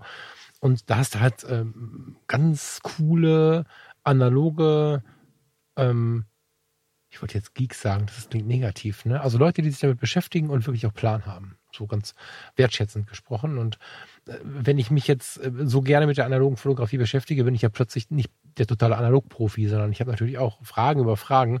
Und da ist das ein echt schöner Ort für. Und habe jetzt ähm, da auch mein Labor gefunden, wo ich dann jetzt äh, morgen oder was, wie ich es schaffe, die Filme, von denen ich gerade stolz erzählt habe, die ich voll hinschicke und so. Und ähm, dieser, diese ISO 400 Gruppe ist ja analog irgendwie zu der, zu dem Freundeskreis von Fotografie tut gut. Einfach ein kleiner Haufen Menschen. Wir haben da ein paar mehr Leute drin, aber auch nicht riesig. Wir sind auch so um die 100. Ähm, ich glaube, im ISO 400 sind es ein paar weniger. Aber die Zahl ist ja auch gar nicht erheblich, sondern es sind Mikro-Communities. Da sind ein paar Leute, die sich gut verstehen, die ein gleiches Warum haben. Und ich glaube, so bis 500, 400 irgendwo da kann das super auf so einer kleinen Intimebene laufen. So, und ich habe das Gefühl, dass diese Mikro-Communities gerade sehr stark zunehmen und die Menschen sich immer mehr, äh, klar, Instagram und so bleibt so ein Universaltool scheinbar, das ist schon, scheint schon so zu sein. Aber für das Gespräch über das Bild oder für das Gespräch über die Sache oder auch für das Lass mal zusammen treffen, ne, dafür kommen diese Mikro-Communities zum, zum, zum, zum Tragen irgendwie und nicht unbedingt nur mit den Austragenden. Also ich, da kann ich jetzt nicht für ISO für 100 oder für andere sprechen, aber bei uns ist jetzt so, dass wir, klar, wir treffen uns immer auf der Fotopia, das wird dieses Jahr auch so sein. Wir treffen uns hier und da und dort und haben auch tolle Zoom-Meetings und so. Aber es gab durchaus Treffen, ich weiß nicht, Weihnachtsmarkt zum Beispiel, da habe ich einfach, habe ich es nicht hinbekommen, zeitlich dazu zu kommen. Und da haben sie sich getroffen. Inzwischen gibt es eine Serie von Zoom-Terminen, die macht einer von den, von, den, von den Mitgliedern quasi, der richtet es aus und so. Also da wird das Ganze auch selbstständig und dann hat man plötzlich so ein Leben wie früher in den Facebook-Gruppen oder wie früher irgendwie in den großen Medien aber auch so einem runter reduzierten Teil von Menschen, die sich wirklich dann gut kennenlernen. So. Und das finde ich interessant, bin aber, stell mir natürlich die Frage, wie geht's dann weiter? Ne? Also du als YouTuber zum Beispiel kannst ja, klar, die Gemütlichkeit auf der, auf der, auf der Ebene der Wahrnehmung ist für dich genauso schön. Du liebst es mir, ich meine, ich habe es mir live in Farbe tausendmal angeschaut, wenn wir unter Menschen sind und sitzen mit irgendwie einer Gruppe von Fotografinnen und Fotografen in der Kneipe oder im Restaurant oder wo auch immer, im Workshopraum, bist du ja voll in deinem Element. Aber YouTube an sich braucht ja schon auch eine gewisse Zahl an Zuhörerinnen oder Zuschauer, muss man sagen. Ich bin ganz gespannt, ohne eine Antwort zu haben, wohin das geht. Und ich sehe nur oder ich habe das, den Eindruck, dass diese, diese kleineren Communities gerade einen sehr starken Zulauf haben, weil das so eine Mischung ist aus, ich erreiche Menschen und ich kann aber wieder hingehen und mich mit ihnen treffen. Vielleicht ein bisschen post-Corona-mäßig so. Ja. Also ich bin davon überzeugt, dass ähm, Facebook, Instagram, im Moment die, die, die, die größte Bedrohung für die ähm, etablierten Social Networks, sagen wir es mal so, sind, glaube ich, diese Kleingruppen Discord allen voran, ähm, die sich irgendwo bilden. Weil die Leute, glaube ich, einfach die Nase voll haben von den großen Social Medias. Äh, das mag eine Vielzahl von Gründen haben. Datenschutz auf der einen Seite, was man sonst da alles sieht auf der anderen, die schiere Zeitfresserei, ähm, die diese Social Media, diese Social Networks ja haben, weil sie dich ja in dem Ding halten wollen. Und da ist natürlich so eine konzentrierte Community, ähm, ob das jetzt ähm, bei Discord ist, wir haben bei Abenteuerreportage Fotografie ja auch unseren eigenen Discord-Server, ähm, eure Community mit Fotografie tut gut, ähm, die von ISO 400 jeder hat so seine kleine Insel. Das Schöne ist, dass die Discord-Inseln sich ja miteinander unterhalten können, ein Stück mhm. weit. Also wenn du einmal bei Discord bist, kannst du auf mehreren Servern irgendwie unterwegs sein und triffst da vielleicht die, die Leute auch immer mal wieder. Ähm, das ist so ein bisschen, als würdest du auf den Fotostammtisch in einem Ort gehen und im anderen triffst noch mal jemand vom letzten, so. Und ich glaube, dass die Leute da einfach mehr Bock drauf haben und nicht mehr in dieses große Ding zurück wollen, wo immer, wo immer auch zu groß geworden ist dann. Mhm. Und das ist auch der, der Charme an dieser, kleinen Paywall, die man ja hat, also auch der Abenteuer-Reportage-Fotografie. Wenn du in, so einem Podcast anhörst, ist die kleinste, das kostet sieben Euro, glaube ich, im Monat. Ähm, dann kriegst du unseren Abenteuer-Reportage-Fotografie-Podcast und du kommst eben in unsere Community rein. Und es ist nicht, dass wir sagen, ähm, wir verdienen uns da dumm und dupplig mit diesen sieben Euro. Also hier schickt mir sofort die Leica-Uhr, das geht jetzt, ähm, ist kein Problem mehr, so viele Mitglieder wie wir haben. Ganz im Gegenteil. Ähm, nach Steuern und Abzügen bleibt da eigentlich nichts davon hängen. Es geht um die Paywall, dass einfach jeder, der da reingeht, einen klitzekleinen Invest macht mit, Mit sieben Euro. Ich glaube, das ist Bock hat auf das Thema. Und auch Bock hat auf das Thema und sagt, hey, und dafür, dass ich hier sieben Euro zahle, klauen die mir nicht meine Daten, ballern mich nicht mit Werbung voll ähm, und mich nerven keine äh, irgendwelche Trolls, die da vorbeikommen, einfach nur Scheiße schreien wollen, äh, sondern wir sind in einem, äh, wir sind alle sitzen zusammen in einem Restaurant. Virtuell ein bisschen größer, aber ich treffe eben Menschen aus verschiedenen Ecken. Wir haben zum Beispiel ganz am Anfang in unserem Abenteuer-Reportage-Fotografie-Server, äh, wir haben diesen Vorstellungskanal gemacht und was wir sofort nachgelegt haben, wobei das noch ein bisschen ausweiten müsste vielleicht, ist, äh, ist unsere, wie heißt ich nenne mal so Geografie-Ecke, wo wir Nord, Süd, Ost, West gemacht haben. Wo es einfach Kanäle gibt, dass, wo sie sagen, hey, ähm, jetzt war zum Beispiel die Photo Adventure in Duisburg und im Westkanal wurde dann äh, äh, besprochen, hey, wer ist denn da in der Gegend oder so? Oder hier, guck mal, hier gibt's was Interessantes, wo die Leute, die grob aus einer Gegend kommen, ähm, sich dann auch treffen können. Weil oftmals ist es ja so, ähm, du, man, man hängt vielleicht irgendwie in, in einem gemeinsamen Facebook-Gruppen rum, aber man kennt sich nicht unbedingt, weil es einfach zu viele sind. Und wenn es ein bisschen kleiner ist, hast du eher die Chance, vielleicht auch jemanden mal näher kennenzulernen, tatsächlich, und auf einen Fotowalk zu gehen oder was auch immer. Ähm, oder ich habe ja, ich habe den Effekt ja jetzt schon, dass wir aus, oder wir haben den Effekt, dass aus den verschiedenen Communities ich sag mal, die Fotografie tut gut Insel, die Thomas Jones YouTube Insel, die äh, Abenteuer-Reportage-Fotografie Insel, dann die Fotologen-Insel und manche rennen ja auf mehreren Inseln rum. Total. Und dann, ich werde immer gegrüßt und kriege mit, was bei euch läuft und so, wenn wir Genau, das Fotografie geht ja uns gut schon im so, genau. Zoom-Abend sitzen mit einem Glas Wein in der Hand, dann ist es immer so, oder wenn wir bei der Fotopia nachher auch einen Wein trinken oder, oder einen Kasten Bier oder was auch immer, es ist immer so, dass einzelne und auch verschiedene Leute, Menschen, die ich teilweise gerade kennengelernt habe, teilweise welche, die ich lange schon kenne, äh, dann berichten, was bei euch so abgeht. So, das ist ganz interessant, ja, tatsächlich. Hm. Und dann treffen die sich wieder in anderen Communities. Und Mhm. heißt so, ach guck mal, hallo Andreas, du bist ja auch da, wir kennen uns von anderer Community. Genau. Und das finde ich total schön. Und ich finde, das ist, liegt alles auf einem sehr viel äh, besseren Nährboden in diesen Mikro-Communities, als es in diesen riesigen Social Networks am Ende war. Ich glaube, die Zeit ist vielleicht auch vorbei. Ich meine, wir sehen ja gerade diesen Exodus auf Twitter, ähm, wo alle dann davon gerannt sind. Ich war dann auch oder bin auch bei Mastodon zum Beispiel. Jetzt kommt irgendwie noch Blue Sky um die Ecke, da gehen auch irgendwie Leute hin, aber ich, ich, ich lehne mich mal aus dem Fenster und will sagen, vielleicht gibt's gar kein das nächste Twitter. Vielleicht kommt's einfach an der Größe nicht mehr. Äh, vielleicht spaltet sich's ein bisschen auf und vielleicht ist das auch gut so. Keine Ahnung. Aber ich sehe eine reelle Chance, dass es sich nicht wieder dreht, dass es so ein gigantisches Social Network gibt in der Art und Weise. Und vielleicht ist es auch gut so, dass nicht alle Macht in einer Hand irgendwo liegt. Hm. Ähm, Von daher, ich bin ein großer, großer Freund von diesen Micro-Communities und der, dieser Vernetzung untereinander. Ja, ja, voll. Ähm, ich glaube, also ich weiß nicht, ob so ein Instagram, als Beispiel jetzt mal, wirklich kaputt geht, weil dieser Gruß aus der Fotowelt raus zum Beispiel doch noch nett ist. Ne? Also ich merke zum Beispiel, dass ich bei Instagram, um da mal kurz nochmal eine Lanze für zu brechen, das kann parallel gut funktionieren, vorausgesetzt man ist nicht aus politischen Gründen schon ausgestiegen.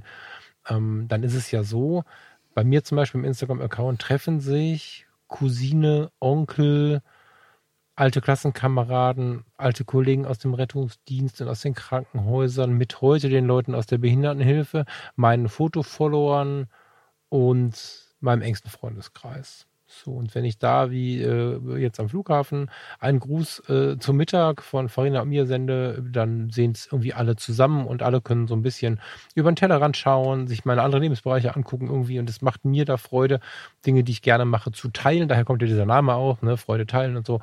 Finde ich ganz schön, aber da kommt natürlich nicht diese Intensität auf. Die alten Kollegen treffe ich am Krankenwagen nochmal irgendwo, machen High Five und wir quatschen mal eine Viertelstunde.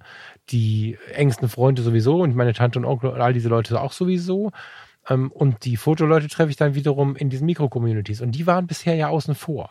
Die hatten so ein, äh, bei dir, bei mir, bei uns allen ja, ne? Da war dann der Thomas, der Falk, der was auch immer. Und dann hatte man die im Podcast oder irgendwo gehört und konnte den zuschauen, aber es gab nicht so den Ort, um sich näher zu kommen. Und ähm, jetzt in so einer kleinen Community ist es schon so, dass du eher ins Gespräch kommst und wenn wir uns jetzt auf der Fotopia treffen, da muss halt keiner sich Gedanken machen, sondern da ist total klar, wir treffen uns und da wir eine Mikro-Community sind und Menschen ja viel zu tun haben, ja, ich meine, wir haben alle viel los im Leben, selbst wenn wir 300 Leute wären im Freundeskreis und äh, werden, keine Ahnung, irgendwas zwischen fünf und vielleicht 30 Leuten kommen. Das heißt, wahrscheinlich eher weniger. Ne? Und man das heißt, man hat einfach eine intime, nette Zeit beieinander und das geht in diesen Mikrodingern einfach. Das war ja vorher nicht möglich. Das war ja so diese eine Gruppe, ne, die, die die größte Gruppe ja am Ende auch ist.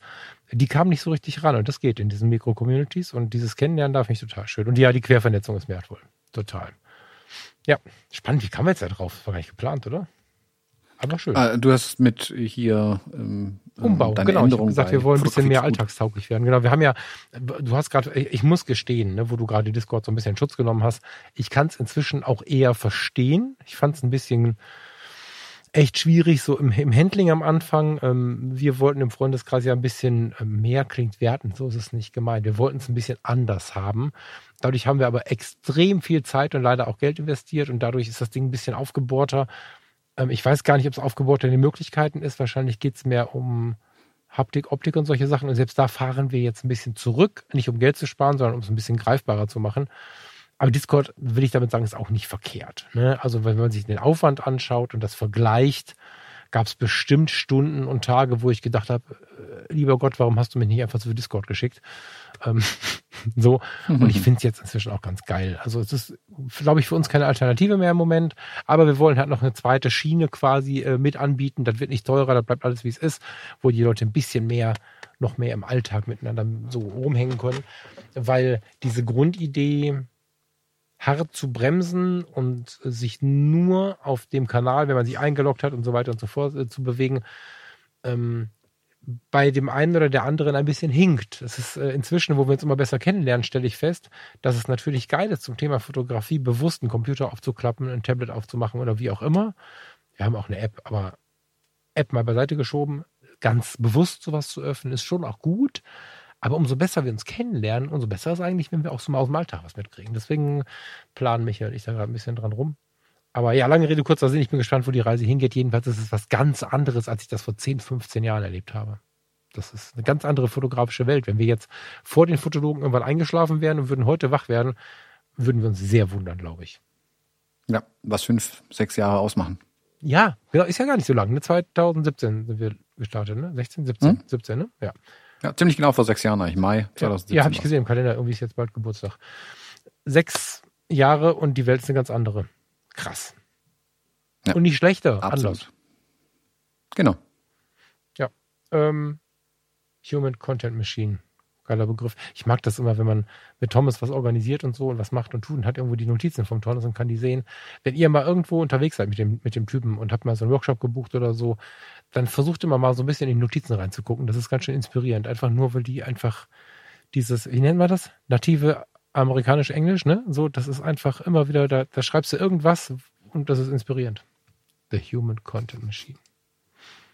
Das ist, glaube ich, einfach nur der etwas größere Wortschatz äh, gegenüber den meisten Non-Native-Speakern. Ähm, das merke ich ja gerade zu Hause ja, ja, auch mit, mit Joshua, weil Luisa mich manchmal auch anschaut und so denkt, oh, das Wort kannte es jetzt auch nicht so wirklich. Meine mhm. sage ich dann mal, your English word of the day. Ach, Junior lernt wieder geil. was und sie lernt wieder ein Wort. Ja, sehr, sehr geil. Äh, hat mich jetzt Joshua getriggert? Ich habe irgendwas vergessen.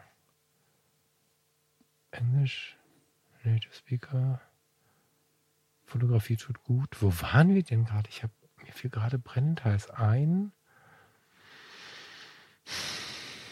Nee, ist weg, mache ich gleich im Postskriptum irgendwie nochmal dran.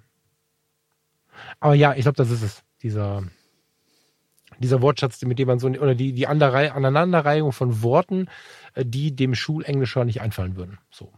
Ja, mir fällt nicht ein, was ich noch sagen wollte. Ja. Machen wir mal kurz einen Rundumblick über die Fotografie, was ist so passiert. Äh, jede Menge, wie immer. Hm, ich habe aber eine Sache rausgezogen, von der mir irgendwie eine Handvoll Leute berichtet haben. Und ich finde es immer faszinierend, wenn die Leute mich zu meiner Meinung zu einer Nikon-Kamera fragen. Ich meine, dafür, mhm. dass ich noch nie, also gut, ich habe eine Nikon F100, aber die zählt, glaube ich, nicht, das ist eine analoge. Außer der habe ich noch nie eine Nikon-Kamera besessen. Ich werde immer gefragt, wenn eine neue Nikon-Kamera raus sind, äh, rauskommt, was ich von der halt. Nie bei Sony, nie bei Canon. Nur bei Nikon werde ich immer gefragt. Kommt ich finde es faszinierend, aber ähm, die Nikon Z8 ist rausgekommen. Ähm, soweit, also ich habe noch keine in der Hand gehabt. Ich, ich, kann auch nur berichten, was ich irgendwo mir angelesen habe, muss ich zugeben.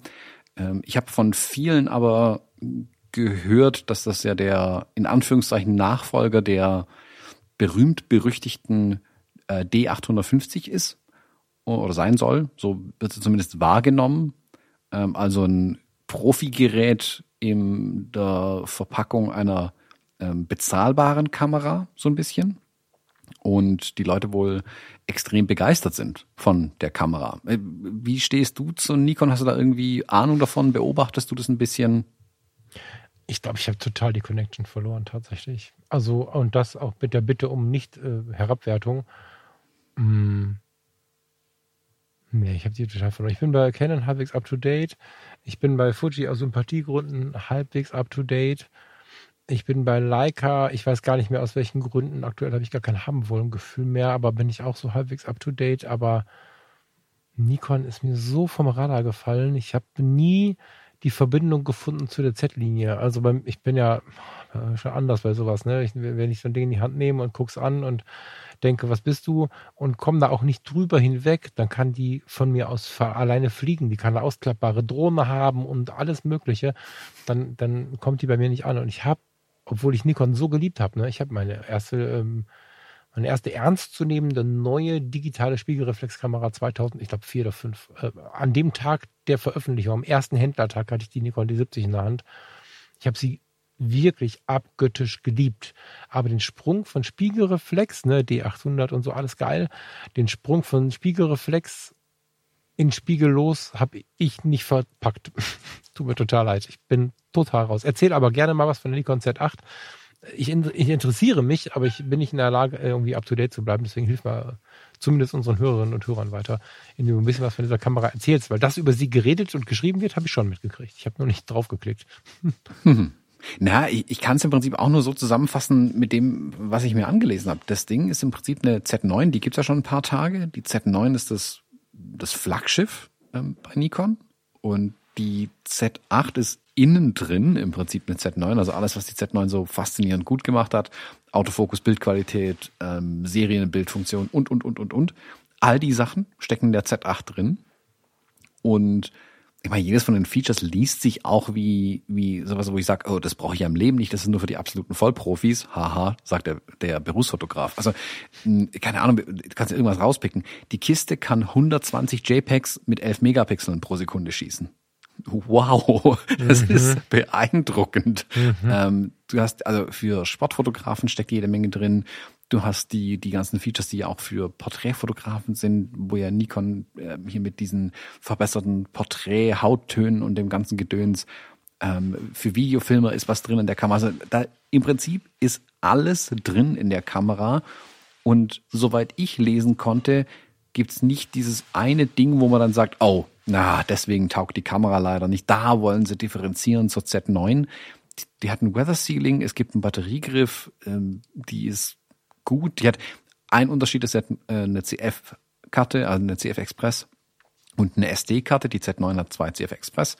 Ähm, die äh, die, die, die Z8, also für mich ist es eher ein Pro-Argument, dass ich auch eine SD-Karte reinmachen kann, weil davon habe ich genug. Ähm, ich finde es faszinierend, was, was Nikon hier rausgeballert hat. Ich, ich habe so das Gefühl, dass nachdem Nikon ja vor Canon damals dran war mit den Spiegellosen. Und das, da haben wir ja damals eine Sendung zu gemacht, vielleicht finde ich sie auf Anhieb nochmal, wo ja Canon plötzlich im Zugzwang schien. Also plötzlich hat der Nikon gesagt, bam, guck mal, hier ist eine spiegellose Kamera. Und Canon so, äh, bei uns hat alles aber noch einen Spiegel. Und dann ja so eine Pre-Release-Ankündigung von Canon war, die so ein bisschen schwammig war, so nach der Motto, ah ja, übrigens, also wir haben noch nie was davon gesagt, aber wir bauen auch so ein Ding, bald, bald, bald, bald kommt da was. Und Nikon hat aber vorgelegt. Das fand mhm. ich damals total spannend, weil ja Nikon so pauschal angezählt ist eigentlich. Also ich bin ja da mal ganz voll dran, der sagt, boah, Nikon muss echt aufpassen, was sie machen. Die sind ja ein bisschen Underdog geworden tatsächlich. Also während es früher Canon und Nikon gab, ist es heute eher Canon und Sony und Nikon ist übrigens auch noch dabei, steht aber so ein bisschen unbeteiligt im Raum rum manchmal. Ist aber eigentlich gar nicht das, was unbedingt der Wahrheit entspricht. Ich finde, Nikon ist mittlerweile, kann da eigentlich absolut mitspielen, aber es scheint noch immer so ein bisschen unterm Radar zu laufen, was Nikon macht. Außer im Nikon-Lager. Ich meine, klar, die kriegen natürlich mit, was Nikon macht, aber so, ich habe das Gefühl, die ganze Welt schaut eher so Richtung Canon und Sony, weil das muss ich auch die meisten haben werden. Allein die Absatzzahlen belegen das. Aber ich finde, Nikon baut mittlerweile unfassbar geile Kameras und ich habe jetzt wirklich das Gefühl, dass die ihren Groove gefunden haben, ähm, wie sie in dieser spiegellosen Welt wirklich gegen die anderen anstinken können und sich wirklich nicht verstecken müssen mit den Kameras. Also die, diese Z8 hat bei mir wirklich so dieses Gefühl ausgelöst gegenüber den Z6, Z7 und den Mark II Modellen. Die Z9 ist eine spannende Kiste, die ich niemals brauche. Die Z8 hat bei mir so ausgelöst, so, hm, die würde ich schon gern mal testen. Das könnte eine echt interessante, spannende Kamera sein. Mich interessiert die Technik dahinter. Wie fasst es sich an? Was macht sie? Wie bedient sie sich? Was kann sie leistungstechnisch? Nicht, dass ich sie dauerhaft haben möchte unbedingt, aber bei mir triggert es diesen, ah, das möchte ich mal testen, wie das Ding funktioniert, was das mhm. kann, so. Mhm. Und das wiederum löst Sony gar nicht bei mir aus. Die, die Kameras mich irgendwie gar nicht anmachen, komischerweise. Die habe ich gerade sogar vergessen. Die Nikon, krass. Ja, genau. Hm. Die Nikon hat immer noch so diesen, ich will nicht sagen Sexappeal, aber das ist so dieses, irgendwas an den Nikons, wie die, wie die aussehen, irgendwas reizt mich an denen einfach. Plus, dass sie eben mittlerweile technisch auch wirklich vorne mitspielen. Und deswegen mhm. wollte ich es einfach mal hier reinbringen, um einfach zu sagen, hey, äh, danke, wenn ihr mir das schickt, wenn Nikon was Neues rausbringt. Ich habe es aber sehr wahrscheinlich ähm, auch schon auf dem Radar. Aber ich habe immer noch keine Gelegenheit gehabt, mal selbst eine zu testen. Ähm, ich, ich muss es mal irgendwie in Angriff nehmen, tatsächlich, so eine Nikon mir mal auszuleihen und mal ein bisschen damit rumzuspielen. Ähm, mich würde es interessieren, wo die mittlerweile liegen. Also ich hatte die, ah, die letzte Nikon hatte ich, glaube ich, letztes Jahr auf der Fotopia vermutlich in der Hand. Ähm, und seitdem nicht mehr. Und deswegen muss ich es mir wirklich genauer anschauen wieder. Mhm. Ja, ich, pff, du, wenn ich das so höre von dir, vielleicht ist es auch einfach an der Zeit, ähm, tatsächlich, wo du gerade das Stichwort sagst, auf der Fotopia mal hinzuschauen. Sind sie da überhaupt? Letztes Jahr waren sie ja ähm, bei Fujifilm genau gegenüber. Also ich denke mal, dass sie wieder da sein werden. Stimmt. Ja, ja, ich hatte beim, oder war das beim ersten Mal? Ich hatte da, ich hatte sogar eine Kamera von denen in der Hand. Doch, doch, siehst du, so, so sehr habe ich sie auf dem Radar. Tut mir total leid. Ne? Das ist nicht irgendwie herabwürdigend gemeint oder so, aber ich habe sie nicht auf dem Radar. Das ist ähm, Beim, ein bisschen schlimm. Ja. Auf der ersten Fotopia hatten sie gerade die ZFC rausgebracht. Ja, ja, genau, die hatten die, wir zusammen in der Hand. Die, ne? genau, genau. genau, das standen wir zusammen im Stand, haben sie in die Hand genommen und waren etwas enttäuscht davon. Mhm. Ähm, ah, das wäre so eine verpasste Chance bei Nikon, glaube ich, gewesen. Aber äh, ich glaube auch, also wenn man sich jetzt anschaut, wo sie jetzt mit der Z8 hier liegen, ist mir schon auch klar, dass die ZFC, das ist ein nice-to-have-Produkt, damit kann man was machen, was irgendwie cool und witzig und lustig ist. Aber das ist nicht das, wo Nikon hin möchte. Das, mhm. während wenn du guckst, was ähm, Pentax macht, die sagen ja ganz klar, wir bauen Spiegel ein, wir machen eher nischige Sachen, wir machen jetzt auch eine äh, Monochrom-Kamera. Okay, die besetzen exakt die Nische. Nikon ist jetzt nicht hergegangen und sagt, okay, wir haben coole Technik und wir machen das alles auf Retro-Styling und es wird voll cool, sondern nee, wir wollen wieder vorne mitspielen bei Canon und Sony und das tun sie absolut meiner Meinung nach mit der Kamera auch. Und die ZFC ist eher eine Randerscheinung. Was schade ist, ich würde mir, ich, ich sehe da immer noch viel Potenzial in so einer Kamera, wenn man die richtiger macht. Es ist noch so ein bisschen es, zu halbherzig für mich. Also da, ich hoffe, das ist ja immer so eine Hoffnung. Ich hoffe ja, dass Nikon mit der Z8 jetzt zum Beispiel so einen Erfolg hat, dass sie im Prinzip nicht wissen, wie sie das Ding produzieren sollen, weil sie so viel verkaufen davon, dass sie die Chance haben, sowas wie eine ZFC Mark II zu machen, wo sie aber auch wirklich Geld rein investieren und wenn das Ding am Ende schwarze Null schreibt, ist es immer noch cool. Aber so als ein Projekt, was aus Leidenschaft entsteht, wo man wirklich sagt, ja, wir wollen, dass es diese Kamera gibt, weil wir dran glauben und auch wenn wir nur eine schwarze Null damit machen, war es trotzdem gut. Unser Geld verdienen wir mit der Z8. So grob gesagt. Mhm.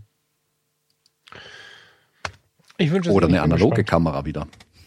Eine analoge. Naja, ah puh. Äh, also ich habe ja, ich hab, es gab ja jetzt immer wieder diese Gerüchte und, und einzelne Ideen und äh, ich meine, Leica hat den Stand, Standortvorteil, würde ich sagen, das stimmt nicht so ganz, aber den professionellen Vorteil vielleicht, dass sie natürlich die Sachen irgendwie noch da haben und dass sie auch noch über Personal verfügt, was quasi dabei war. Ne? Aber es sind ja bei einer analogen Kamera ganz andere Sachen wichtig. Also sag mal einem, der bis jetzt Digitalkameras konzipiert hat, der soll mal einen anständigen ähm, ähm Filmtransporthebel bauen.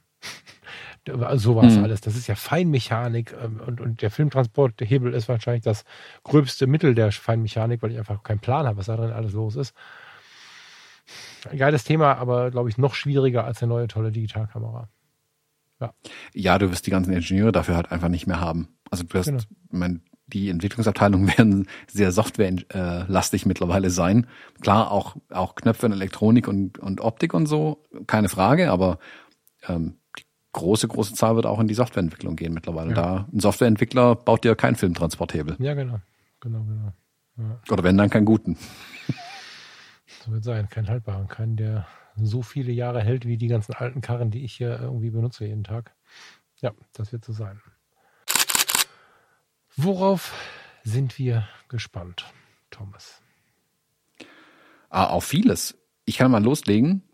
Ähm, es gab eine Ankündigung die Woche, die mich ähm, eiskalt überrascht hat, äh, mit der ich nicht mehr gerechnet hatte. Äh, Apple hat angekündigt, Final Cut und Logic aufs iPad zu bringen.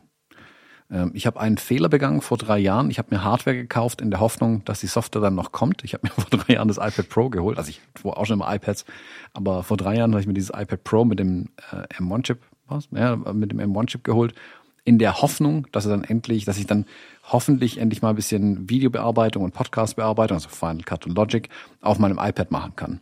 Mhm und es kam nie was. Man, also ich wollte einfach mehr mobil auf einem iPad arbeiten. Ich wollte da meine E-Mails drauf schreiben, wenn ich im Zug sitze. Ich wollte da drauf irgendwie mal ein Video bearbeiten, Texte schreiben, jada, jada, jada. Und außer Texte und E-Mails kannst du im Großen und Ganzen nichts machen. Ja, es gibt Tools, aber es sind halt immer Drittherstellerwerkzeuge, die ähm, dann auf dem iPad funktioniert haben mhm. und dann mittlerweile gut funktionieren. Apple hat sich aber immer sehr bedeckt gehalten, was diese Pro-Tools angeht für das Pro iPad. Und das hat mich ein bisschen enttäuscht, weswegen ich dann jetzt auch wieder ein MacBook Pro mir geholt habe, weil ich einfach mobil arbeiten muss zum Teil, also einfach viel im Zug unterwegs bin zum Teil und dann will ich halt auch unterwegs arbeiten, dann bringt mir ein iMac Pro hier nichts. Äh, dann bin ich wieder auf das MacBook Pro gegangen. Und jetzt haben sie eben doch Final Cut und Logic gebracht. Mit, ich sag mal, mit Sternchen hinten dran so ein bisschen. Also ähm, Logic hat einen, den gleichen Funktionsumfang, hm, hat einen ähnlichen Funktionsumfang, äh, hat ein paar Vorteile vielleicht sogar auf dem iPad, das so das Problem mit Dritthersteller-Plugins, die du nicht so einfach auf das iPad draufkriegen kannst. Und die ganze Audio-Infrastruktur nenne ich es mal. Also das ist schwierig, Sachen aufzunehmen aus mehreren Quellen, bis unmöglich auf einem iPad ohne zusätzliche Hardware. Er hält es meiner Meinung nach ein bisschen zurück. Also für Podcasts ist es dann vielleicht trotzdem wieder nichts. Final Cut hat das, das Problem, dass der unfassbar riesige ähm, Datenmengen, die du irgendwie hin und her schaufelst und brauchst aus x Quellen irgendwie hier ein Video, dann Sound, dann ein Bild. Das stelle ich mir auf dem iPad echt kompliziert vor. Und du kannst keine Projekte vom großen, auf seinen Final Cut vom Mac aufmachen, sondern du kannst nur den Weg gehen, du fängst auf dem iPad an und bringst dann auf den Mac irgendwann mal rüber. Aber es ist schon mal ein Schritt in die richtige Richtung. Es gibt die beiden Tools jetzt mal zumindest äh, für iPad OS oder für die iPad Pros.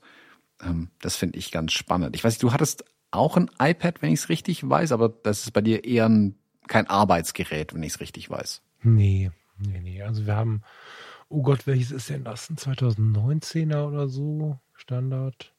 So, und das ist mehr so am Abend ein bisschen shoppen, das macht fotomäßig fast nichts. Ne? Klar, schon mal Bilder gucken irgendwie, aber nee, ich ähm, weiß aber auch nicht, ob ich mir noch ein MacBook kaufen würde, was oder nein hm, ich weiß nicht, ob ich mir neben dem iMac noch ein MacBook kaufen würde oder ob ich komplett umdenken würde und ich bin gerade, also auch da ist ja alles voller Veränderung. Du merkst, wie ich struggle.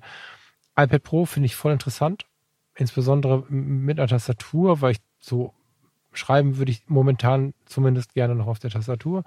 Finde ich super interessant, aber es verändert sich ja wirklich alles in diesem Bereich. Ne? Noch habe ich hier einen aus meiner Sicht fetten iMac mit, mit 27 Zoll stehen. Ähm, das Leasing läuft gerade aus. Ich muss mir gerade überlegen, was ich jetzt damit mache. Ob ich den behalte, ob ich den erstmal noch ein bisschen weiter bezahle im Leasing, ob ich ihn rauskaufe, keine Ahnung. Da ist so ein bisschen in meinem Hinterkopf gerade diese Frage.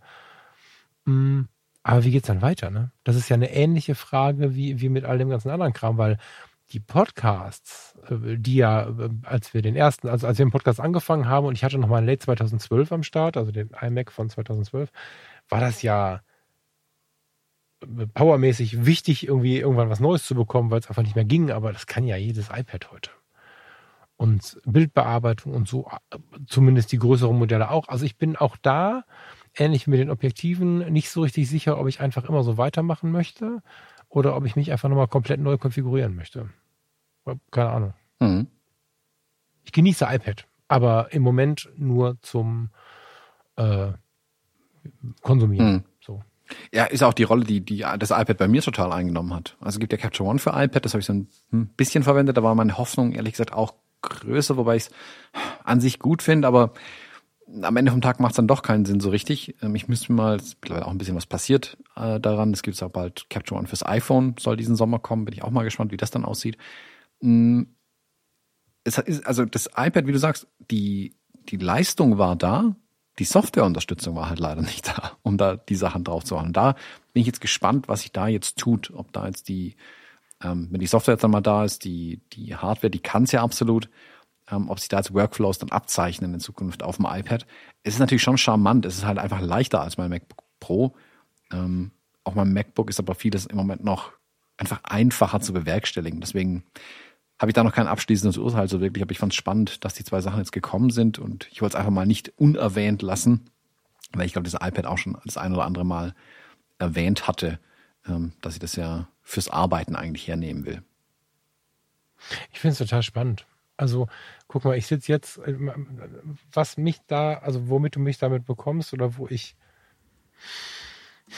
bei aller Liebe zum Altbewerten auch beginne darüber nachzudenken, wie will ich jetzt machen, ist halt die Nummer mit dem Mikrofon. Ne? Wir hatten eingangs kurz darüber gesprochen. Ich habe die DJI-Mix und ähm, habe dann neulich eine Podcast-Sendung mit aufgenommen. Ist die dritte schon, aber offiziell in den freien Podcasts eine.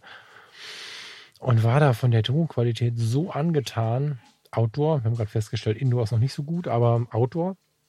Mm, dass ich auch da gedacht habe, mein Gott, so viel Gerappel und, und so viel, so viel Anführungsstrichen der Luft, professionelles Equipment Entschuldigung, professionelles Equipment und jetzt habe ich mit relativ wenig Aufwand dann so ein schönes Ergebnis. Und, und mit solchen Dingen, wenn ich das so erlebe, wie unsere Welt uns einfach gerade andere Werkzeuge gibt, stelle ich mir natürlich die Frage, möchte ich die Fotologen wirklich auf Dauer, also wenn wir jetzt mal kurz bei den Fotologen bleiben, weil wir gerade hier zusammensitzen, draußen sind gerade 20 Grad, glaube ich. So, ähm, wenn es nicht zwischenzeitlich angefangen hat zu gewittern. Wir haben den Balkon fertig gemacht. Wir haben ähm, der, im Kühlschrank irgendwelche Kaltgetränke oder keine Ahnung. Ich hätte mich mit dir jetzt auch raussetzen können. Mit diesen kleinen DJI-Dingern an der, an der, am ähm, Revers und hätte wahrscheinlich sogar eine ähnliche Tonqualität mitgebracht. So. Und äh, das ist so ein bisschen die, die, die, dieses neue Meer der Möglichkeiten. Ja, der große Mac steht jetzt hier in meiner Aufnahmekammer, um eben eine gute Tonqualität zu bringen. Ist aber natürlich auch das Gerät, mit dem ich die Bilder bearbeite. Wenn ich also Bilder bearbeite, haben wir draußen die 20 Grad äh, oder demnächst mehr und ich sitze hier in meinem Kämmerlein und habe kein Fenster. Und da ist einfach dieser totale Segen, was Technik inzwischen kann. Ich kann das mit dem iPad machen. Äh, Quatsch. Ja doch, mit dem iPad Pro zum Beispiel was ja völlig variabel ist, wo ich es gerade einsetze. Und das sind so Sachen, wo ich dann doch echt drüber nachdenken muss. Ähm, zumal es ja immer mehr so ist, wir Freaks, die uns mit der Fotografie beschäftigen, sind die, die sich zu 90 Prozent falsch. Wir sind zu 90 Prozent die, die sich mit einem großen Monitor beschäftigen. Die anderen 10 Prozent sind irgendwie übrig aus dieser Monitorwelt, aber wer der typische Konsument unserer Bilder ist oder vielleicht auch der Kunde oder der selbst der Hobbyist hat nicht mehr so oft, wie ich mir das erträume, einen großen Monitor. Ich konzipiere Webseiten und auch den Freundeskreis und so immer auf meinem 27 Zoll, weil ich das so sehr genieße, wie gut das dann aussieht. Ich muss aber leider einsehen, dass die mobilen Nutzung die absolute überragende Nutzung ist. So, und mit all diesem Wissen sollte ich wirklich hier in der Kammer sitzen bei 20 Grad und mit diesen ganzen Geräten, von denen ich vielleicht einer der wenigen bin, der sie noch nutzt und die Hörerinnen und Hörer gar nicht? Hm. Ich glaube auch tatsächlich, dass die, die äh, Content Creators, hm, da wären wir wieder bei denen, hm, heute eher schon auf den Mobilgeräten loslegen. Also siehe die ganzen Influencer, die rumflitzen, alles komplett auf einem iPhone erledigen, wo ich mir einfach die Finger brechen würde. Ähm, ich habe die, die Art und Weise, wie mit den Geräten gearbeitet wird, ändert sich und hat sich auch schon massiv geändert und dass wir da eher so vielleicht nicht mehr die nennenswerte Zielgruppe sind bald. Ähm, und wie du sagst, die, die, die, der Konsum der ganzen Medien findet zum größten Teil ähm, mobil statt. Und ähm, ich finde es ganz spannend, wie bei mir, ich sehe es ja in meinen YouTube-Statistiken, wie die Spanne auseinandergeht, wie viel mobil, also auf kleinen Bildschirmen wie iPhones oder Android-Telefonen gemacht wird. Dann kommen irgendwie so Desktop-Geräte und Laptops so ein bisschen. Und dann gibt es auch eine wachsende Zahl, die sie wirklich auf Fernsehern, also auf Smart-TVs anschauen, was ich faszinierend ja, genau. finde. Ja. Ähm, wo ich ja, ja, also bis vor kurzem YouTube nie geschaut habe. Das wäre mir im Leben nicht eingefallen. Mittlerweile habe ich aber auch den Reiz erkannt, so ein bisschen. Ähm, also dem muss man, glaube ich, auch ein bisschen Rechnung tragen. Und vielleicht ist da auch dieses, ah, ich finde Final Cut am iPad irgendwie kompliziert, liegt vielleicht daran, dass ich einfach den, den Workflow an meinem Mac gewohnt bin. Und da muss man sich dann vielleicht auch ja an die eigene Nase fassen. Vielleicht ist es auch nicht mehr so ganz für mich gemacht, weil ich glaube, dass sich da Leute, die jetzt erst damit einsteigen, ähm, irgendein Mensch mit 14 Jahren, der jetzt gerade seinen eigenen YouTube-Kanal startet, der der größte Star wird in vier, fünf Jahren, ähm, der fängt vielleicht auf einem günstigen iPad an und hat da bisher mit iMovie rumgefummelt und kann sich jetzt demnächst dann mit einem iPad Pro und einem günstigeren Final Cut ähm, dass er nur monatlich, also dass er dann mit einer Subscription zwar bezahlt, aber zu einem freundlicheren Preis als das große Final Cut, kommt vielleicht damit tatsächlich weiter. Also ich, ich sehe eine riesen Chance dahinter. Ich, ich bin gespannt, wie sich es weiterentwickelt. Ähm, aber äh, ja, eigentlich kein Aber. Also ich, ich bin, ich war super überrascht. Ich hatte irgendwie schon gar nicht mehr damit gerechnet. Deswegen fand ich es jetzt super interessant, das mal zu sehen. Ich bin gespannt. In nicht mal drei Wochen ist ja die WWDC ähm, von Apple, die große äh, Developer Conference, äh, was da dann noch alles ähm, vorgestellt wird. Ähm, da will ich jetzt nicht zu sehr in die Spekulation reingehen. Ich glaube, die meisten rechnen schon mit diesem äh, Virtual Reality Headset von Apple. Da bin ich sehr, sehr gespannt, was da noch kommen wird. Mm, du hast aber noch was, das, das, das Fass machen wir jetzt nicht auf, das machen wir dann da, machen wir auf, wenn es dann mal da ist. Äh, du hast aber noch was anderes, auch witzigerweise bezüglich Apple mitgebracht. Ich würde gerade sagen, unsere Übergänge heute sind wie geplant. Das ist aber nicht geplant, voll krass. Äh, aber, aber lass mich kurz einen Punkt noch mit aufgreifen. Ne? Ich würde nicht, das stimmt nicht. Ich würde nicht für die Idee kommen, stimmt nicht. Aber ich nutze YouTube so gut wie nicht am Rechner, so gut wie nicht auf dem iPad, sondern fast ausschließlich auf dem Fernseher. Über den Smart TV. Faszinierend. Und ich meine, Fernseher ist ja so ein Ding, die Fernseher haben inzwischen Preise, die sind im Vergleich zu unseren Kameras gut konsumierbar. Und ähm, ich vielleicht ist das nur meine Blase, aber ich kenne jetzt niemanden mehr, der nicht YouTube, Netflix und all das mal eben im Fernseher hat. Also mit irgendwelchen Boxen rummachen und sowas. Äh, oder, oder vielleicht gar nicht, also so ein Fernseher, der das nicht kann, da kenne ich keinen mehr. Das heißt nicht, wenn du da draußen jetzt gerade zuhörst und sowas nicht hast, dass du für mich irgendwie nicht falsch verstehen, aber, aber es ist wirklich was, was sich so weit verbreitet hat, das will ich damit sagen, dass ich glaube, ich weiß nicht, du kennst die Zahlen, aber ich hätte jetzt geglaubt, dass kaum noch jemand auf dem Rechner guckt, weil wir hatten Rechner vor der Nase. Warum auch? Dass die meisten Leute wirklich auf dem Fernseher schauen. Also wenn wir persönlich zum Frühstück auf dem Sofa sitzen und mal keinen Bock auf den Tisch haben und keinen Bock auf den Balkon haben, das Wetter passt nicht, was auch immer, und wollen dann, nachdem wir alles erzählt haben, mal irgendein Video anmachen.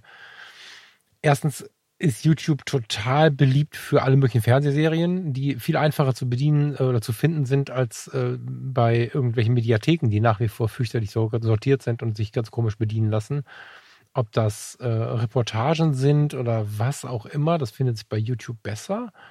Ähm, über den Fernseher auch und ähm, auch deine Videos zum Beispiel. Ich glaube, ich habe noch nie eins deiner Videos auf dem Rechner geguckt. Ich kenne die alle nur aus dem Fernsehen. Hm. So. Spannend. Deswegen war ich gerade so ein bisschen aufgeregt, als du das gesagt hast, und habe dazwischen gequatscht, weil ich mich wirklich gewundert habe, so dass das, ähm, ich wüsste gar nicht, warum ich das auf dem Rechner gucken sollte. Nee, YouTube ist bei mir voll das Browser-Erlebnis am Rechner irgendwie. Da, ähm, mein Fernseher ist so doof, der weiß nicht mal, was eine Wi-Fi ist. Also ich habe ja einen Apple TV davor hängen, um den smart zu machen. Aber trotzdem, irgendwie, das war mir immer. Der Schwabe. Nee, Kauf dir mal einen Fernseher. Nö, der tut's noch eine Weile. Das ist wieder letzt, mein letzter Fernseher davor hatte noch eine Röhre, also das kann eine Weile dauern, bis ich den hier ähm, ablöse. Da muss schon was echt was passieren, mhm. mal schauen. Ja, wie gesagt, ohne jede Wertung. Ne? Und wenn der Apple TV dranhängt, dann geht es ja auch mit dem YouTube, by the way. Also, ja, ja, genau. Seitdem mache ich das ja auch so. Ja, genau. Ja, ich habe ähm, ähm, so ein bisschen ein, ein, Thema irgendwie, also wir haben ähm, dieser Tage vor ein paar Wochen, ich muss jetzt neulich, sage ich mal, neulich ist immer ein tolles Wort. Wir haben neulich Urlaub 2024 gebucht, äh, eine Reise so und ähm, da habe ich so überlegt, wie möchte ich, also wir haben vorher auch noch kleine Urlaube, aber 2024 im Januar die große Reise und habe ich überlegt, was mache ich denn da kameramäßig? Weil ähm, große Reise 1 vor ein paar Jahren, da waren die Fotologen schon am Start. Ähm, stimmt gar nicht, das war vorher, das war ein Jahr vorher, hatte ich meine Sigma Art Linsen dabei, 35, 50 mm, eine EOS 6D und 5D Mark III oder so, ich weiß gar nicht mehr genau, zwei, drei, drei. Ähm, wunderschöne Fotos, Riesenalbum hier. Ich bin nach wie vor, blätter ich total gerne drin. Ähm, Leute, die drin blättern, sind voll begeistert. Nicht nur inhaltlich von dem, was sie sehen, wo wir waren, sondern das ist wirklich so fotografisch, obwohl es nicht hochtrabend ist, sondern oftmals wirklich so fotorealistisch, ne? Nicht viele Effekte, nicht viel so, nicht artsy, würdest du, glaube ich, sagen.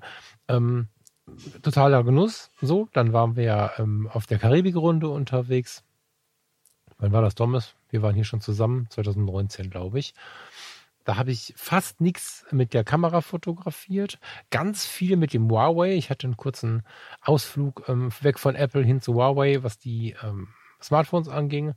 Und, und das war so ganz verwirrend irgendwie. Total geiler Urlaub, aber ich habe die meisten Fotos sind mit der GoPro entstanden und mit dem Handy.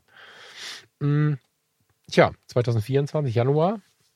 Ähm, wir fahren nach Mittelamerika und wollen da äh, mit dem Schiff wieder und haben da einfach äh, zehn Länder und ein paar Tage vorher und nachher, in denen wir uns die Welt anschauen wollen und ähm, gucken jetzt schon mal, was wir so buchen, weil wir nicht mit 60 Leuten im Bus sitzen wollen, sondern es ein bisschen machen wollen wie in der Karibik. Ne? Da haben wir sowas gemacht wie einen Kochkurs bei heimischen Menschen, also nicht bei der Super Koch Academy, sondern bei äh, Frau so und so oder Herr so und so, drei Pärchen zusammen und dann einfach ganz entspannt in kleiner Runde so. Sowas wollen wir machen. Und was mache ich jetzt? Ja, also EOS weiß ich nicht, mal gucken. Ähm, dann es aber Kombinationen. Ich habe schon an zwei Orten jetzt gesehen, wenn ich mir so anschaue, was kann man denn äh, dort machen, dann wäre an den Orten mein Wunsch, den Vormittag auf jeden Fall Vollgaskultur zu den Menschen, über den Markt laufen, mit den Leuten labern, Fotos machen und so. Und nachmittags gibt es einen wunderschönen Strand und dann einfach auch mal abhängen. Das habe ich in den letzten Jahren bei diesen Reisen wenig gemacht. Farina hatte mich dazu ähm, gebracht zu sagen, ey, lass uns mal hier hinsetzen, eine Kokosnuss essen und dann, also Kokosnusswasser trinken und einfach mal ins Meer springen. Kennt jeder Fernreisende, was mache ich mit der Kamera? Was, was mache ich mit dem Kameraequipment, wenn ich jetzt einfach mal ins Meer springen möchte? Und das war schon der Grund, warum wir 2019 irgendwie nicht so richtig mit der Kamera unterwegs waren. Ähm, das äh, Telefon passte in so eine wasserdichte Hülle in der, in der, in der Strandhose und äh, die GoPro auch. So. Also habe ich jetzt noch mal ein bisschen geguckt ähm, und habe fast eine GoPro bestellt, aber festgestellt, dass die noch mal äh, irgendwann um die Veröffentlichung des nächsten iPhones, iPhone 15, äh, gibt es auch angeblich eine neue GoPro. Und jetzt habe ich gesagt, nee, ich warte mal ab weil auch da wird es ja immer viel smarter und unsere Ansprüche verlagern sich ja immer mehr. Ich werde die Kamera dabei haben und wenn ich irgendwo sehe, okay, ich muss nicht ins Wasser springen, wir haben besonders tiefe Begegnungen zu erwarten, freue ich mich mega, die EOS mitzunehmen. Richtig geil, Fotografie, wie man sie irgendwie immer schon genossen hat. Aber es wird auch Tage geben, da habe ich ein iPhone und eine GoPro oder eine iPhone und ein GoPro in der Tasche.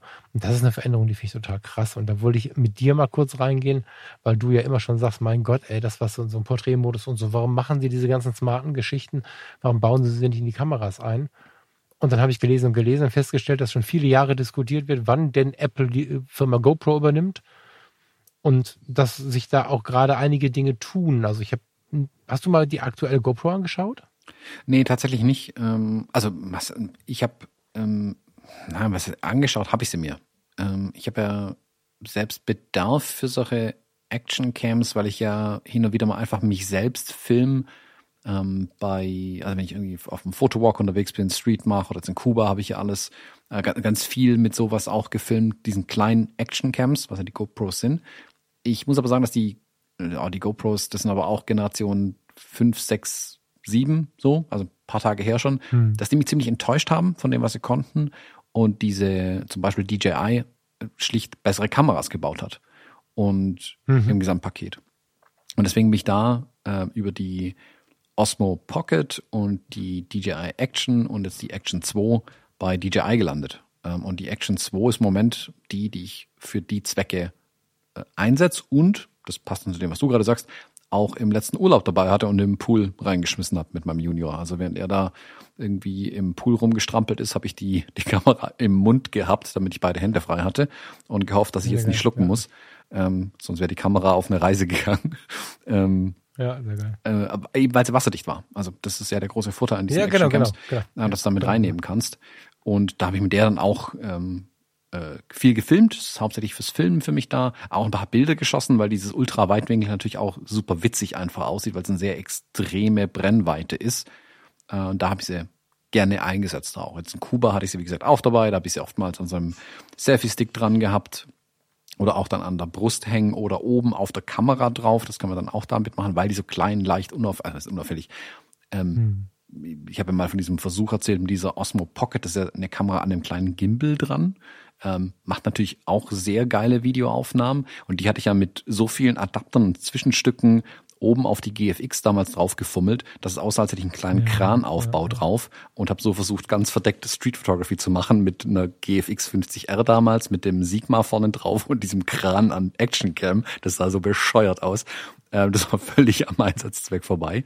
Aber äh, selbst bei mir gibt es diesen Bedarf für diese Dinger. Und ich glaube, dass die, die GoPro, also GoPro war eine Zeit lang echt angeschossen, die Firma, weil die Umsätze nicht gepasst haben, weil auch meiner Meinung nach die Produkte nicht gepasst haben. Ähm, ich kenne den aktuellen Stand da nicht, wo die stehen. Ich weiß nur, dass die letzten Produkte wohl wieder wesentlich besser geworden sind. Ähm, ich hatte die, ja. die letzte GoPro mal kurz in der Hand, fand es solide und man müsste vermutlich im Detail wirklich vergleichen, was einem dann mehr liegt an den beiden. Ich kann dir nicht mehr genau sagen, welche wir mit hatten. Das war, keine Ahnung, die, die gibt's noch, die ist, wo ist die? Ich glaube, Tanja die. Irgendwo habe ich sie gerade verliehen. So. Ähm, aber da war ich schon tatsächlich ziemlich begeistert, aber mangels Alternativen, ich, also mangels Vergleich, ne? Ich habe mir keine andere angeguckt. Ich habe die dann einen Tag vor der Reise oder was in die Hand genommen und dann sind wir damit auf Reisen gegangen. Und ich war überrascht, wie, wie gut viele von diesen Bildern waren und wie, wie einfach ich mit Lightroom dann auch einfach äh, drauf rumklicken konnte, um äh, aus dem Ultraweitwinkel, der ja schon irgendwie so ein bisschen fischaugig ist, dann in, in Anführungsstrichen ein luftnormales Foto bekommen und so. Das ist alles sehr cool. Und dann habe ich aber nach der neuesten Generation geschaut. Ich glaube, es ist die 11. Mhm. Ich habe jetzt hm, schon ein paar Tage her, ich glaube 11 ist das aktuellste Modell. Mhm. Ne? Ich habe dann festgestellt, dass sie ganz viel eingebaut haben, was dieses Spielkind äh, im Mann und in der Frau ähm, aktivieren kann, ne? mit irgendwelchen, ähm, wie nennen sich diese Star Trails, heißt das so? Mhm. Dass du, dass du einfach wirklich irgendwo hinschnallst und wirklich ganz, ganz faszinierende Videos und Fotos die bauen lässt, ohne groß am Rechner zu sitzen, die einfach für den klassischen Menschen, der eine Reise gemacht hat, nicht ein Content Creator, äh, sondern jemand, der wirklich, äh, wobei doch, Quatsch, vielleicht auch ein Content Creator, einfach auf eine Art, schnelle, smarte, schnelle Art und Weise irgendwie tolle Ergebnisse haben möchte. Da haben sie sehr viel neuen Shit, finde ich, der mich wirklich begeistert hat. Und ähm, das iPhone ist ja schon fast wasserdicht, um mal das Parallel, äh, diese Parallelbaustelle aufzumachen. Ähm, da wird ja davon empfohlen, das jetzt nicht unter Wasser zu nutzen, aber ich habe durchaus viele gefunden, die mit dem iPhone auch schon Unterwasserfotografie äh, betrieben haben. Mm, und die Nummer 15 soll ja dann noch mal ein bisschen safer werden. Vielleicht schafft es ja wirklich mit der Wasserdichte. Die Stabilität ist ja schon so, dass ich mit dem iPhone 13 seit einem Jahr locker ohne Hülle rumlaufe und ich habe es einige Male runtergeschmissen. Ich habe weder vorne eine Folie drauf, noch habe ich eine Hülle drum. Ich habe eine kleine Macke, zwei kleine Macken im Lack, die kaum auffallen. Da habe ich es wirklich auf der Straße auf den Asphalt geschmissen. Aber dieses Telefon geht ja schon so gut wie nicht kaputt und ich bin gespannt, was mit dem 15er passiert, weil wenn das so weitergeht, wie ich es jetzt erlebe, ne, mein Vorgänger-iPhone, was ich gerade nutze, der Blick aufs aktuelle iPhone, Blick auf die Gerüchte fürs nächste und Blick auf GoPro und die Gerüchte, sagt mir so ein bisschen, ey krass, das wird ja ein richtig ernstzunehmendes Setup irgendwie wenn man jetzt schon sieht, wie viele YouTuber und, und, und auch andere Content Creator und auch einfach ganz normale Menschen, die auf Reisen gehen, mit dem iPhone und mit, dem, mit der GoPro arbeiten. So, das ist ja, und ich meine, das lässt ein Riesenthema für mich gerade, wo ich ganz gespannt bin auf die Veröffentlichung. Ja, ähm, verstehe ich voll und ganz, ähm, stimme ich dir auch voll und ganz zu. Und ich auch, ich hämmer ja gefühlt in jeder Sendung drauf rum, weil GoPro und DJI hier eine Sache ganz richtig machen. Sie versuchen nämlich wirklich den Bedarf abzudecken, den die Menschen haben. Und damit meine ich nicht unsere Fotobubble, dich und mich, sondern was, normale Menschen, die eben gar nicht die, die gar nicht drüber nachdenken, eine EOS R mitzunehmen, weil sie keine EOS R besitzen oder eine Fujifilm oder eine Nikon, mhm. die haben diese Kamera nicht. Die haben ihr Smartphone und die haben dann vielleicht noch so eine Actioncam. Das ist klein, leicht, das kriegst du in die Hosentasche rein im Flughafen. Da brauchst du nicht mal was extra mitnehmen. Nicht wie ich, der mit 20 Kilo Handgepäck irgendwie nach Kuba fliegt, weil äh, da der ganze Elektronikquatsch drin ist. Was die Leute wollen, ist im Urlaub entspannt, sprich wasserfest und robust, entspannt irgendwie Bilder und Videos machen und was er die GoPro wie die DJI-Kamera auch schon macht. Am Ende des Tages machst du dein Smartphone auf und dann hat dir das Ding schon so ein Highlight-Video des Tages zusammengeknallt. Aus den Highlight-Aufnahmen irgendwie per AI ausgewählt, hier ein bisschen was, da ein bisschen was, irgendeine Musik drunter geknallt und sitzt abends an der Bar und kannst dir ein kleines Video von dem Ausflug angucken. Genau. Voll Genau. geil. Selbst mit JPEG-Fotografie und ich übertrage dann meine Bilder abends noch schnell über die App auf mein Telefon, wissen wir alle, wie toll das geht. Ähm, selbst wenn ich sie irgendwie importiere und dann über Fotos oder Capture One, alles immer Umwege, immer kompliziert, will niemand machen. Die Leute wollen es einfach haben. Die wollen einfach dieses Highlight-Video vielleicht noch mit ein paar Fotos dazwischen reingeworfen, abends auf dem Telefon haben. Das ist alles, was die Leute wollen. Und das kann eben eine GoPro und eine DJI extrem gut. Und deswegen finde ich, würde es für Apple irgendwie Sinn ergeben, GoPro zu kaufen. Ich glaube aber tatsächlich nicht, dass es passieren wird. Also ich kann es mir nicht vorstellen, ähm, weil ich, weil ich, so wie ich Apple einschätze, wollen die das iPhone als diese Kamera positionieren und nicht noch eine extra GoPro. Und die werden alles dran setzen. Nee, aber sie, äh, genau, aber wenn sie, wenn, ja, das stimmt. Ich, ich war auch mehr in der Fantasie, dass sie es irgendwie mit einbauen, dass sie irgendwie, weißt du, dass sie da zwei Linien draus machen. Dass du die Apple Action Cam hast und dass du das iPhone quasi nah dran hast, dass das iPhone einige Features übernimmt, wie zum Beispiel die absolute Wasserdichtigkeit. Aber das sind natürlich Wünsche und Träume, muss man ehrlicherweise sagen. Ne? Das ist das Rumgespinne mit einem Bier in der Hand, naja, was daraus wirklich wird. Nee, also da bin ich bei dir. Ähm, Das wird Apple sicherlich machen, aber da brauchen die GoPro nicht dazu. Also brauchen die einfach nicht. Also Apple hat alles Geld der Welt. Die können sich im Prinzip einfach mit einem riesigen, mit einem LKW voll Geld vor die GoPro-Zentrale stellen, einfach alle Entwickler abkaufen, dann ist auch gut. Ähm, Und dann machen das Gleiche bei Apple. Deswegen glaube ich nicht, dass sich die komplette Firma kaufen, um das ins Telefon zu integrieren. Was ich mir tatsächlich vorstellen könnte, es gibt ja die äh, die Apple Watch 8 Ultra. Die hast du vielleicht auch gesehen, wenn du shoppen warst nach Apple Watches. Das ist ja diese extra taffe für Sportler, für Taucher, für Menschen, die aus Helikoptern springen, Uhr oder Leute, die einfach eine größere Uhr wollen. Und dieser ähm, noch stabiler, noch robuster als die normale Apple Watch. Und ich könnte mir vorstellen, dass es, ich glaube nicht dieses Jahr, vielleicht nächstes, übernächstes, dass Apple, da die Uhr scheinbar so erfolgreich ist, hergeht und eine Art iPhone 16 äh, Ultra, Ultra. macht, was eben nicht ein Pro ist im Sinne von, ach guck mal, da mit ganzen Hollywood-Filmen drehen, aber ist halt immer noch ein bisschen zerbrechlich, sondern das Ding kannst halt einfach beim Film gegen die Wand werfen und es ist immer noch alles okay. Ja, ich meine, sie sind ja auf dem Weg, ne? Wie gesagt, mein ganzen, ich habe ja kein Pro, ich habe ja einfach das iPhone 13. Mhm. Punkt. Und das kannst du schon durch die Gegend werfen. Es gab ja diese Werbung, wo sie, wo sie da äh, das iPhone über den Spielteppich geworfen haben. Da habe ich noch rumgefrotzelt. Das war das 12er, glaube ich, sogar schon, ne? Oder was ist das 13er? Mhm. Hm. Da habe ich noch rumgefrotzelt, dass sie den Teppich genommen haben und die Fliesen darunter nicht getroffen haben. Aber ich schmeiß mal jetzt echt viel durch die Gegend. Ich habe irgendwann gesagt, okay, pass auf, ähm, ich brauche mir nicht ein, ein, ein iPhone in, in, in irgendeinem Jeans-Blau zu kaufen, was wirklich hübsch ist, wenn ich es immer unter einer Kunststoffverpackung verstecke. Da habe ich irgendwann gesagt, es ist Feierabend jetzt, ich mache das nicht mehr. Und ich klebe da auch nicht stundenlang irgendwelche Folien drauf, die nach drei Wochen schlimm aussehen, sondern ich nutze das Telefon, wie es ist. Und bis auf diese zwei Marken sieht es gut aus. Und diese zwei Marken sind echt klein. Also da, wenn ich ein Telefon von vor drei Jahren auf die Straße geschmissen hätte, wie dieses hier, schon zehnmal auf die Straße geflogen ist, wäre das einfach nur noch Schrott. Und da hoffe ich sehr drauf, dass das ähm, auch das normale halbwegs tough sein wird. So. Äh, by the way, die Apple Watch, die, äh, die ist mir viel zu groß. Ich finde das schlimm, aber das ist ein anderes Thema. die Ultra. Mhm. Also ich behandle mein iPhone ja wirklich wie ein rohes Ei und ich habe den direkten Vergleich ähm, mit Luisas iPhone, die genau das gleiche hat. Ähm, und die wirft es definitiv mehr runter wie ich, aber auch das sieht noch gut aus und funktioniert noch. Das fasziniert mich schon auch ein bisschen. Ähm, also ich glaube, der Weg ist nicht mehr weit äh, für Apple und auch andere Hersteller. Wir verwenden es halt beide ein iPhone, aber der Weg ist, glaube ich, nicht mehr so weit, die Dinger noch robuster hinzukriegen. Du hast gerade dieses Thema Unterwasserfotografie ja nochmal erwähnt. Ähm, der, das große Problem an einem iPhone unter Wasser ist ja, dass du über das Display nicht mehr auslösen kannst, weil Display halt voll mit Wasser, also die Vorderseite voll mit Wasser ist und es weiß halt nicht mehr, wo gedrückt wird. Du kannst theoretisch über die äußeren Knöpfe das noch machen und da soll sich ja was tun, dass auch das bald keine beweglichen Buttons mehr sind, ähm, sondern die quasi über so ein haptisches Feedback ähm, verfügen, aber eigentlich sich nicht bewegen. Und damit könnte ich mir vorstellen, dass es eben in diese Richtung dieses iPhone 15, 16 äh, Ultra geht, was dann zusätzlichen dedizierten Action-Button hat, wie diese Apple Watch auch, was für viele sicherlich der Kameraauslöser werden wird. Also mit dem ersten Drücken geht die Kamera auf, mit dem zweiten Drücken wird ausgelöst. Das wäre eine Wunschfunktion für mich, einen Knopf zu haben, auf den ich drücken kann auf meinem iPhone, damit ich ein Video oder ein Foto machen kann. Was ja die eine GoPro oder eine DJI Action mitbringt.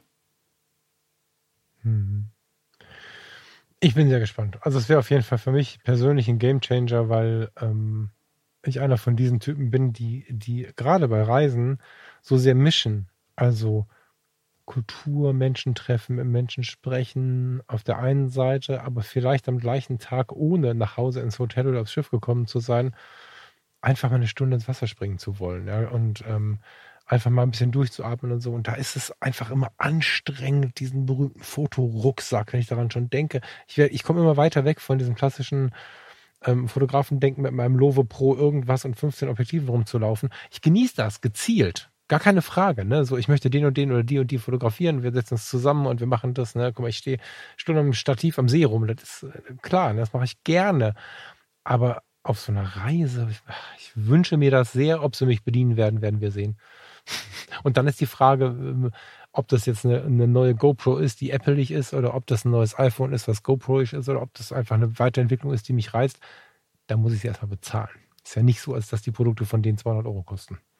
Ja, 400 Euro geht eigentlich mittlerweile. Ich finde die, die Preise, wenn du guckst, was ein, was ein iPhone oder ein anderes Smartphone zum Teil kostet, sind die Actioncams ähm, für Foto und Videografie echt erschwinglich. Vor allem, wenn sie ja, als so ein wirklich integriertes ähm, Zubehörteil quasi funktionieren, das so gut da mhm. reinspielt. Und das ist eben meine Erwartung an die anderen Kamerahersteller da draußen, ähm, sich hier eine Scheibe davon abzuschneiden. Weil es geht, es ist kompliziert, keine Frage. Du brauchst eine gut gemachte App und ähm, das muss alles gut zusammenspielen. Aber wie gesagt, wenn es eine Hero 11 äh, von GoPro für 500 Euro kann, warum kannst du dann nicht meine XT4 für zweieinhalbtausend Euro oder meine Z8 für 4000 Euro? Also das muss ja irgendwie möglich sein. Das kann ja nicht so schwer. Also ja, es kann ja, ja nicht, es kann ja, nicht heißen, ah ja, oh, unsere Kameras sind so günstig, da können wir sowas nicht einbauen. Ähm, nee, da lasse ich nicht gelten. Deswegen ist da immer noch, also wenn die, wenn die Kamerahersteller diesen Markt nicht aufgeben möchten, ähm, von einfachen Menschen, die einfach nur Urlaubserinnerungen machen wollen mit ihren Kameras und mit ihren Geräten, wenn sie den Markt nicht aufgeben wollen, endgültig, dann müssen sie schauen, dass sie zum Smartphone endlich eine Verbindung herkriegen. Weil die Leute werden nicht ihr Smartphone ja. aufgeben für eine Kamera. Das wird einfach nicht mehr passieren. Da sind wir uns, glaube ich, alle einig. Ja, hör mich an, wie ich jetzt hier spreche. Ja, genau. Das ist halt das Ding. Ne? Und ich bin ja eigentlich noch derjenige, der am ehesten sagt, nee, also das reicht mir nicht. Ich möchte schon fotografisch was erleben und so. Und ähm, da fange auch, auch ich mit an. Und ich habe schon, schon Stimmen von Leuten gehört, die bis vor gefühlt vier Wochen äh, die Spiegellose nicht annehmen konnten. Und das, äh, langsam rutschen viele Leute in diese Richtung. Ja, ich bin gespannt. Ja.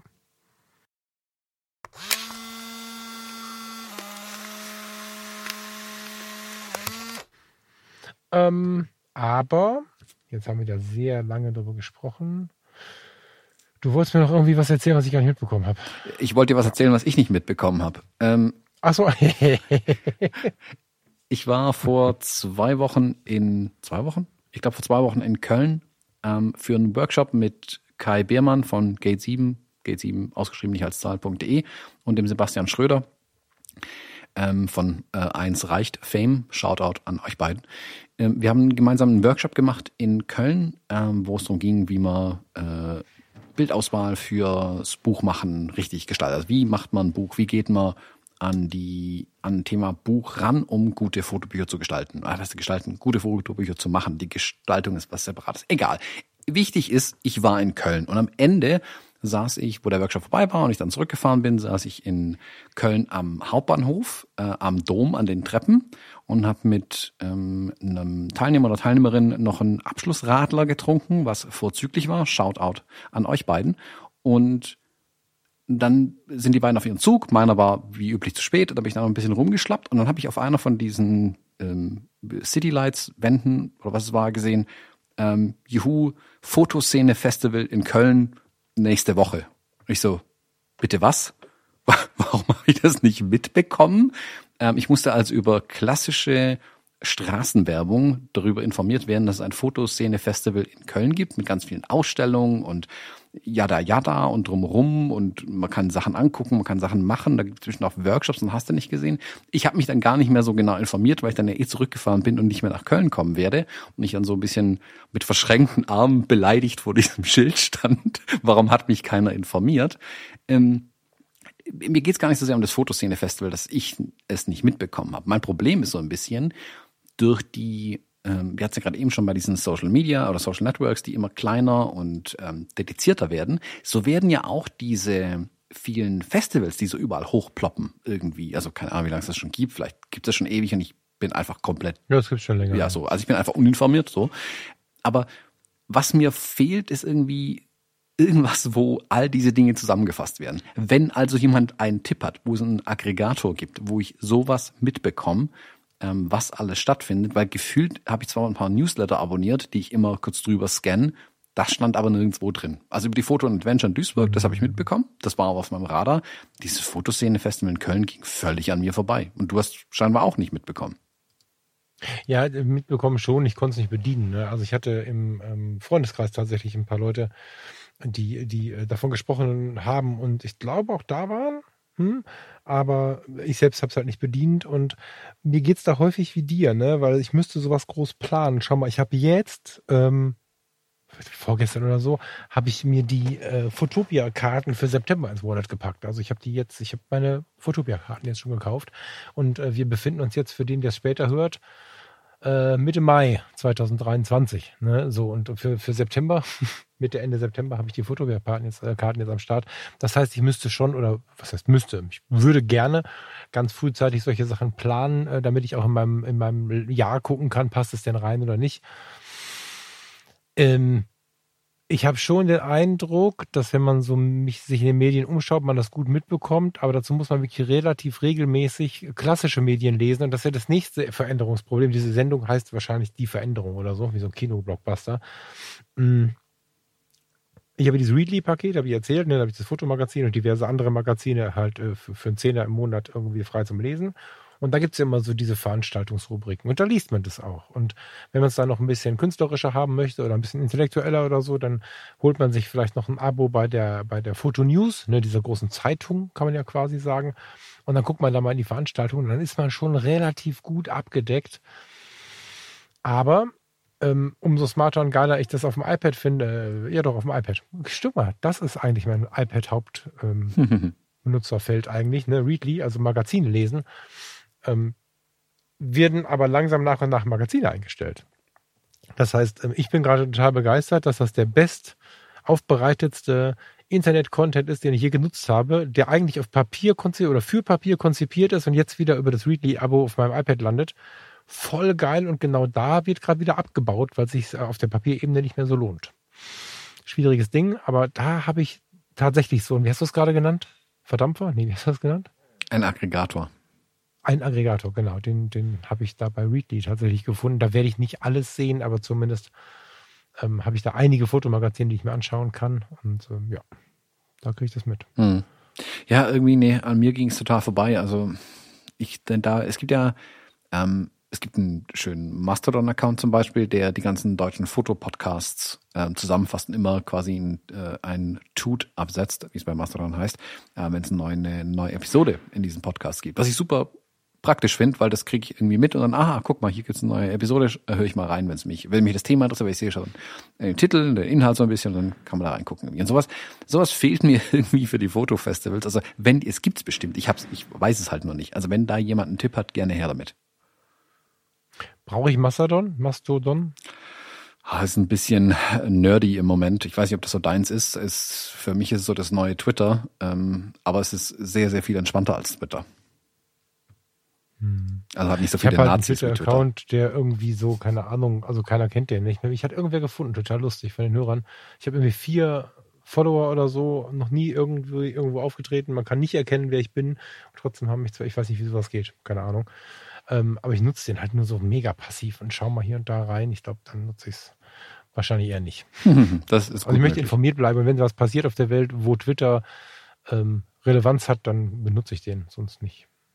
Ja, und das machst du dann eben noch nicht. Also wenn jetzt hier Breaking News irgendwas Großes passiert und du willst sofort wissen, was los ist, da ist Twitter vermutlich immer noch die bessere Anlaufstelle, als es ähm, Mastodon mhm. im Moment ist. Weil auf Mastodon mhm. sind einfach nicht die, die kritische Zahl an allen, die man im Prinzip so ein bisschen braucht, was Twitter vorher war. Also ich glaube, Mastodon wird da auch eher ein bisschen nischiger bleiben. Blue Sky ist so ein anderes Ding, da gehen jetzt ein paar von ähm, berühmten in Menschen hin, Deswegen kann es sein, dass Blue Sky das vielleicht eher wird, aber da habe ich im Moment gar kein Interesse, weil mich das einfach komplett nicht interessiert, was da passiert. Ähm, auf Mastodon habe ich so ein paar Kontakte von Twitter übernommen, die ich was, da was passiert denn da? Also wie, wie, das habe ich ja schon noch nie gehört. Ja, das im Moment Sky. kommt in den USA relativ stark, gerade dieses Blue Sky. Das ist, funktioniert nur per Einladung noch im Moment und da das frisst sich jetzt von Bubble zu Bubble ein bisschen. Also so wie ähm, Alexandria Ocasio-Cortez ist da jetzt und jetzt siehst du die anderen Politiker plötzlich bei Blue Sky aufploppen und irgendwelche Influencer, während Mastodon eher so ein bisschen nerdy einfach ist. Da siehst du eher die Coder, die Fotografinnen und Fotografen, äh, so die, mhm. die, die technischen Bubbles eher, während Blue Sky eher so die, ich will nicht sagen die Influencer-Bubbles, aber so die reichen Berühmten sind und Menschen mit Einfluss, so muss ich vielleicht sagen. Also, also Clubhouse zum Gucken. Naja, bei Clubhouse konnte ja jeder irgendwie einen Kanal aufmachen. Klar, es war auch per Einladung, nee, glaube nee, ich. Da kam ja gar nicht jeder rein. Äh, genau. Das war ja über Monate nur auf Einladung. Ja, aber mh, mm, naja, aber bei Clubhouse waren es auch nicht unbedingt die, die, die Influencer, die da, äh, gab es schon noch Influencer, die da was gemacht haben, aber Blue Sky ist so ein bisschen elitärer, nenne ich es mal. Während Mastodon einfach kann jeder rein mhm. und äh, hauptsächlich so die, diese mhm. äh, geeky, nerdy Welt ist da so ein bisschen unterwegs. Aber machen Sie es nicht genauso wie bei Clubhouse? Also jetzt die aktuelle Webseite von Blue Sky sagt zum Beispiel, Blue Sky will launch soon. Uh, join the waitlist to try the beta before its publicity available. So, also dann kommt ja bald wahrscheinlich die offene Version, mhm, oder? Ja, ja, sicherlich. Aber was sie halt damit ziehen, ist eben eine, also sie ziehen halt einzelne Bubbles rein. Ich meine, das verbreitet sich, wir haben ja gelernt, wie sie Dinge verbreiten in den letzten Jahren. Wenn ich jetzt halt erstmal irgendwie, keine Ahnung, äh, allen Senatoren in den USA einen Blue Sky-Account gebe, von mir aus als Blue Sky, dann ist klar, dass sich viele Politiker und solche Menschen in sich in nächster Instanz dran ähm, anbinden werden. Wenn ich das Ding dann nach Hollywood einmal reinhämmer, dann werden die Hollywood-Leute reinkommen und natürlich die Leute, die denen folgen wollen irgendwie. Und so baust du mhm. ja einen mhm. gewissen ähm, Duft auf, nenne ich es mal. Mhm. Und bei Blue Sky riecht es ein bisschen nach Influencer, bei äh, Mastodon riecht es ein bisschen nach Pizzaschachtel und Cola.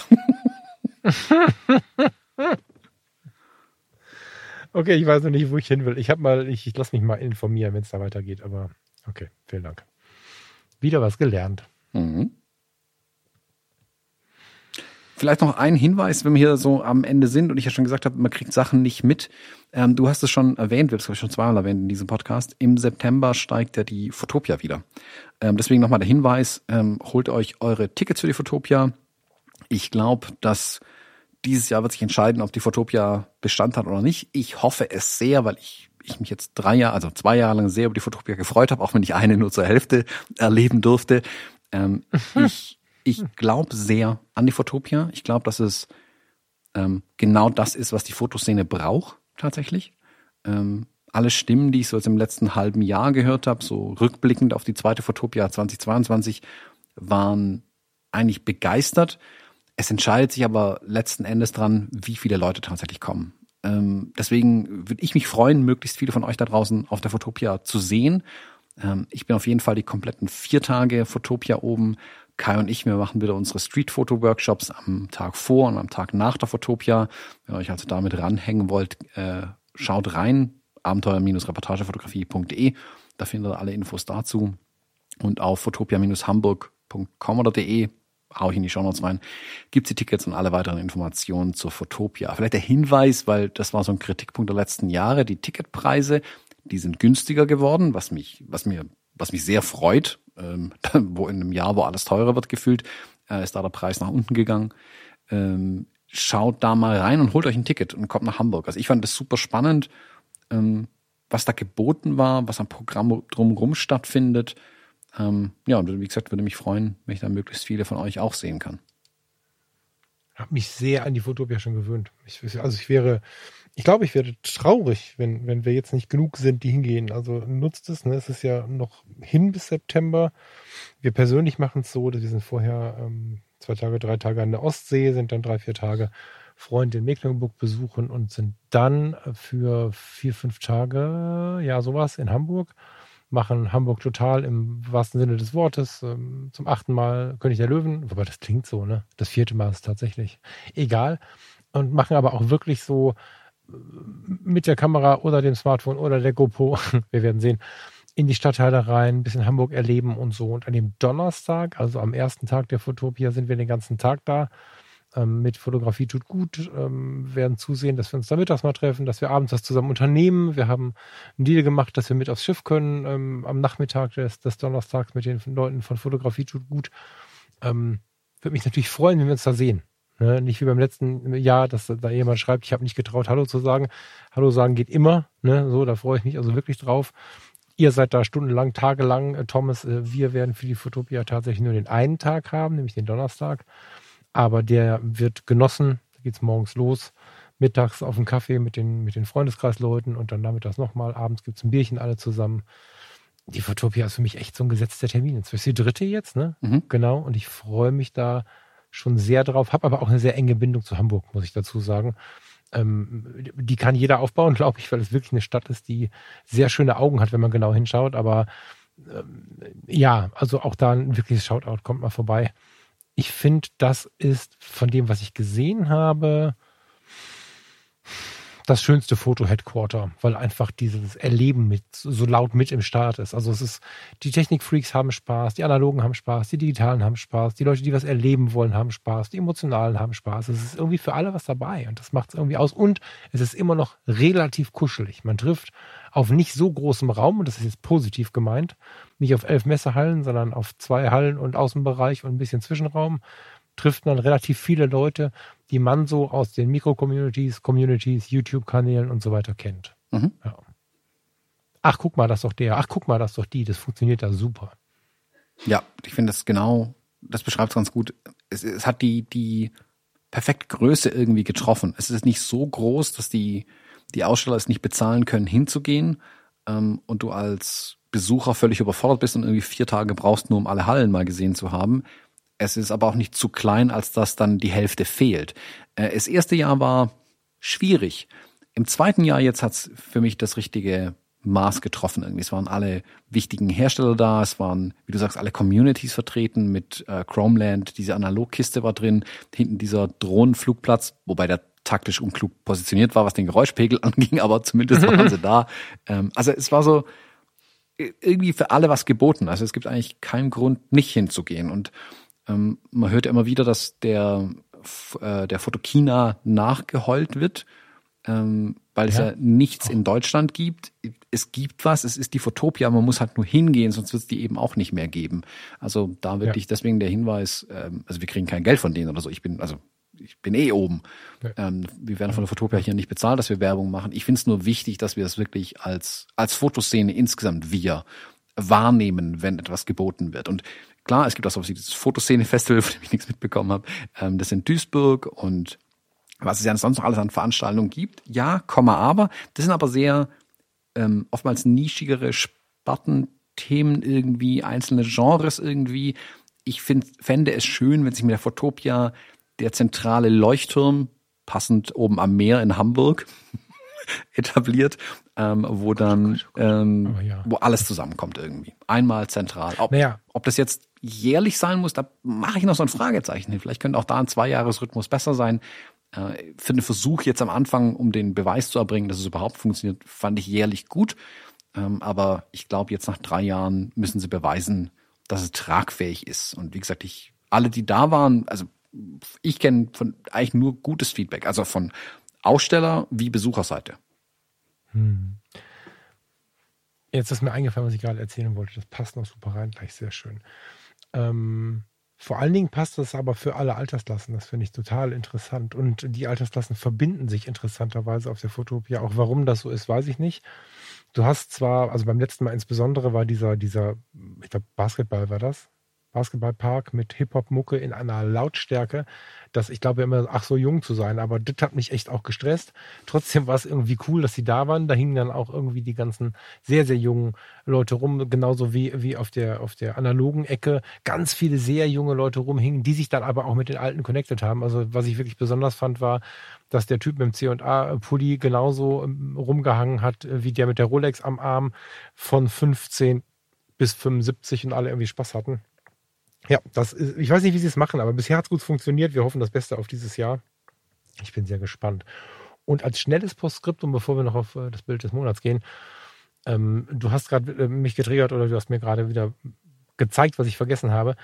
Du hast davon gesprochen, dass wir jetzt monatlich gehen. Und auch das, ne, wir sprachen ja bis vor wenigen Jahren davon, dass äh, Content immer absolut regelmäßig kommen muss, sonst verlieren die Leute jedes Interesse. Und ich stelle bei Instagram zum Beispiel fest, dass das da nicht so ist, dass ich da so leben darf, wie ich bin, indem ich alle paar Monate mal voll was raushaue und dann auch wieder lange nicht. Ne? Ich meine, die Stories mache ich regelmäßig, aber was so Beiträge und so angeht.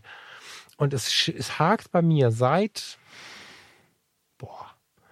zwei, drei Jahren an der Umsetzung eines, eines, eines Podcast-Projektes, was nichts mit Fotografie zu, oder nichts, nee, eigentlich nichts mit Fotografie zu tun hat, weil ich die Regelmäßigkeit nicht hinbekommen werde, beziehungsweise weil ich mir sehr sicher bin, dass ich nicht jede Woche was senden könnte, sondern vielleicht einmal im Monat oder alle drei Wochen oder so. Ähm, und mit den Monaten jetzt hat es dazu geführt, oder hat mein Leben mich dazu geführt, dass bei Fotografie tut gut auch manchmal alle zwei, drei Wochen nur was kommt. Das ist mal nicht so und dann ist es mal wieder ein Monat so. Ich stelle aber fest, genau wie bei uns, dass die Hörerzahlen trotzdem steigen. Und ähm, bin, glaube ich, davon und von deinen Sätzen heute, die du zu unserem Podcast hier verloren hast, so ein bisschen motivierter, da vielleicht doch mal ranzugehen. Hm.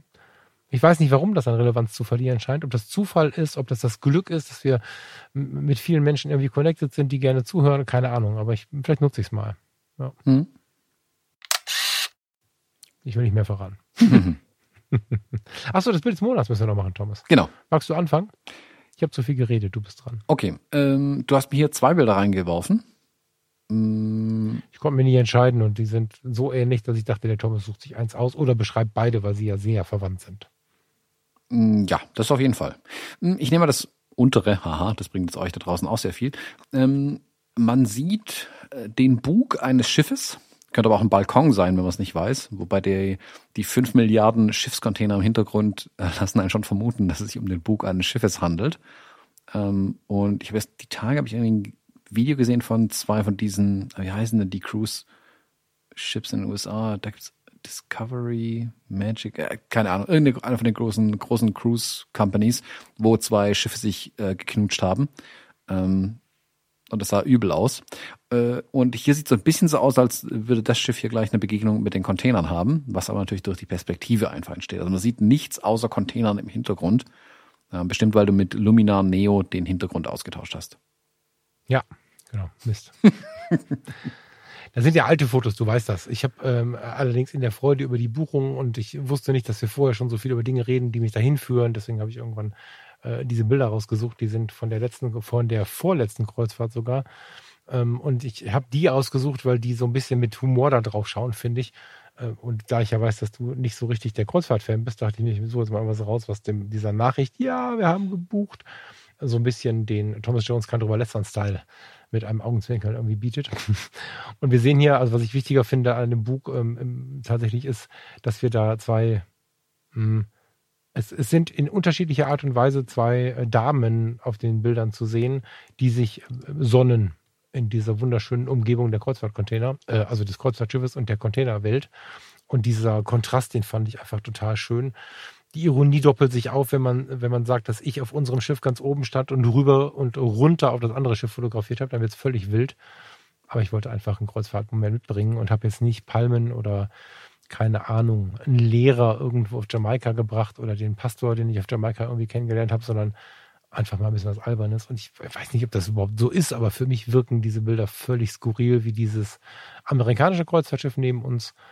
Ja, auch nicht so richtig herzlich gebaut da vorne, finde ich. Also ein blau angemalter Boden macht noch kein Meer. Das ist an sich auch nicht so richtig schön, dieses Schiff.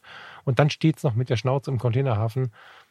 Ich mag einfach diesen Kontrast und wie diese beiden Frauen dann trotzdem irgendwie in der Sonne braten und das nicht wahrzunehmen scheinen, was da um sie herum passiert. Ja, also ich kann mir schon vorstellen, dass jemand, der aus dem Ruhrgebiet kommt, das sogar schön findet, was er hier sieht. Wenn ich lästern darf. Ähm, ja, es prallt an mir ab. Okay, also man hat ja unterschiedliche, ähm, ähm, die Geschmäcker sind verschieden, sagen wir mal so. Und es hat viel damit vielleicht auch zu tun, wo man herkommt. Also mhm. im Ruhrgebiet sieht es ja komplett anders aus als bei uns hier, hier unten. Ähm, das äh, muss man, glaube ich, das können wir uns, glaube ich, eingestehen. Ähm, ich finde es ein spannend gemachtes Bild, weil es eben diesen Kontrast darstellt. Also wie du sagst, hier diese Liegestühle auf dem Deck ähm, mit diesem blauen Boden, was ist so eine idyllische so einen idyllischen Eindruck eigentlich weg und im Hintergrund sieht man halt diesen unfassbar riesigen Container und es ist ja wirklich nur ein Ausschnitt aus diesem Containerhafen. Aber diese, durch die lange Brennweite, äh, was sind das, 135, irgendwie sowas? Hm, weiß ich nicht mehr. Ja, also nee, irgendwas Teliges auf jeden Fall. Das ist jetzt nicht mit dem äh, 35er gemacht oder halt. Ich ver vermute das 135er, ja. ja. Äh, und dadurch hast du halt ein, bringst du halt zwei Elemente in einem Bild schön äh, in Dialog miteinander. Also der Bug alleine vor blauem Himmel wird was komplett, äh, vor blauem Meer wird was komplett anderes aussagen, als wenn du einfach nur die Container fotografiert hast, ohne das Schiff im Vordergrund. Zusammen spricht das Bild irgendwas und erzählt eine kleine Geschichte und das macht das Bild gut. Bin gespannt auf dein Bild. Du hast ein. Ich mache das mal größer. Wo hast du denn jetzt ein Makroobjektiv her? Oder ist das ein iPhone-Bild? Oder hast du jetzt ein Makroobjektiv? Der Thomas äh, zeigt uns ein Bild eines Blattes. Die Fransen sehen fast nach Brennnessel aus, aber es ist irgendwie zu rund dafür. Der Förstersohn weiß es nicht. Wir sehen hier ein Blatt und ganz viele wunderschöne Tropfen drauf. Makrofotografie, erzähl mal. Ähm, also immer, wenn ich im Zugzwang bin, scheine ich Blätter für mich zu entdecken. Ähm, ich habe vor zwei Jahren die mhm. XS10 von Fujifilm damals getestet und bin dann im Herbst draußen, habe irgendwie auch Blätter und alles Mögliche fotografiert. Im Zugzwang, weil ich einfach, ich wollte halt, ich wollte irgendwas mit der Kamera fotografieren und ähm, vor zwei Jahren gab es nicht so viele Gelegenheiten, andere Dinge zu fotografieren zu der Zeit. Ich habe im Moment das Tamron 1770 Millimeter ähm, für Fujifilm hier ähm, Spoiler Alert, da gibt's am Mittwoch ein YouTube-Video dazu. Könnt ihr gerne reinschauen, mhm. Link in den Show Notes.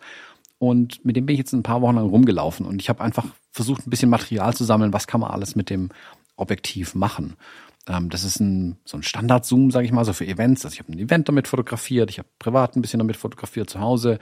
Ähm, ich habe hier im Studio ein paar Bilder damit gemacht und habe versucht, die Linse auch hin und wieder einfach so mitzunehmen, einfach im Rucksack dabei zu haben.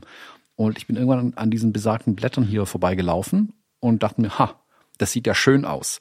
Und ähm, habe mein, äh, hab mich an William Eggleston, ähm, auf William Eggleston berufen, das einfach das auch banale Sachen zu fotografieren, was mir im Moment total viel Spaß macht. Und dachte mir, jetzt teste ich mal die Naheinstellgrenze dieses Objektivs. Und im Weitwinkelbereich hat das Ding eine Naheinstellgrenze von 19 Zentimetern zum Sensor.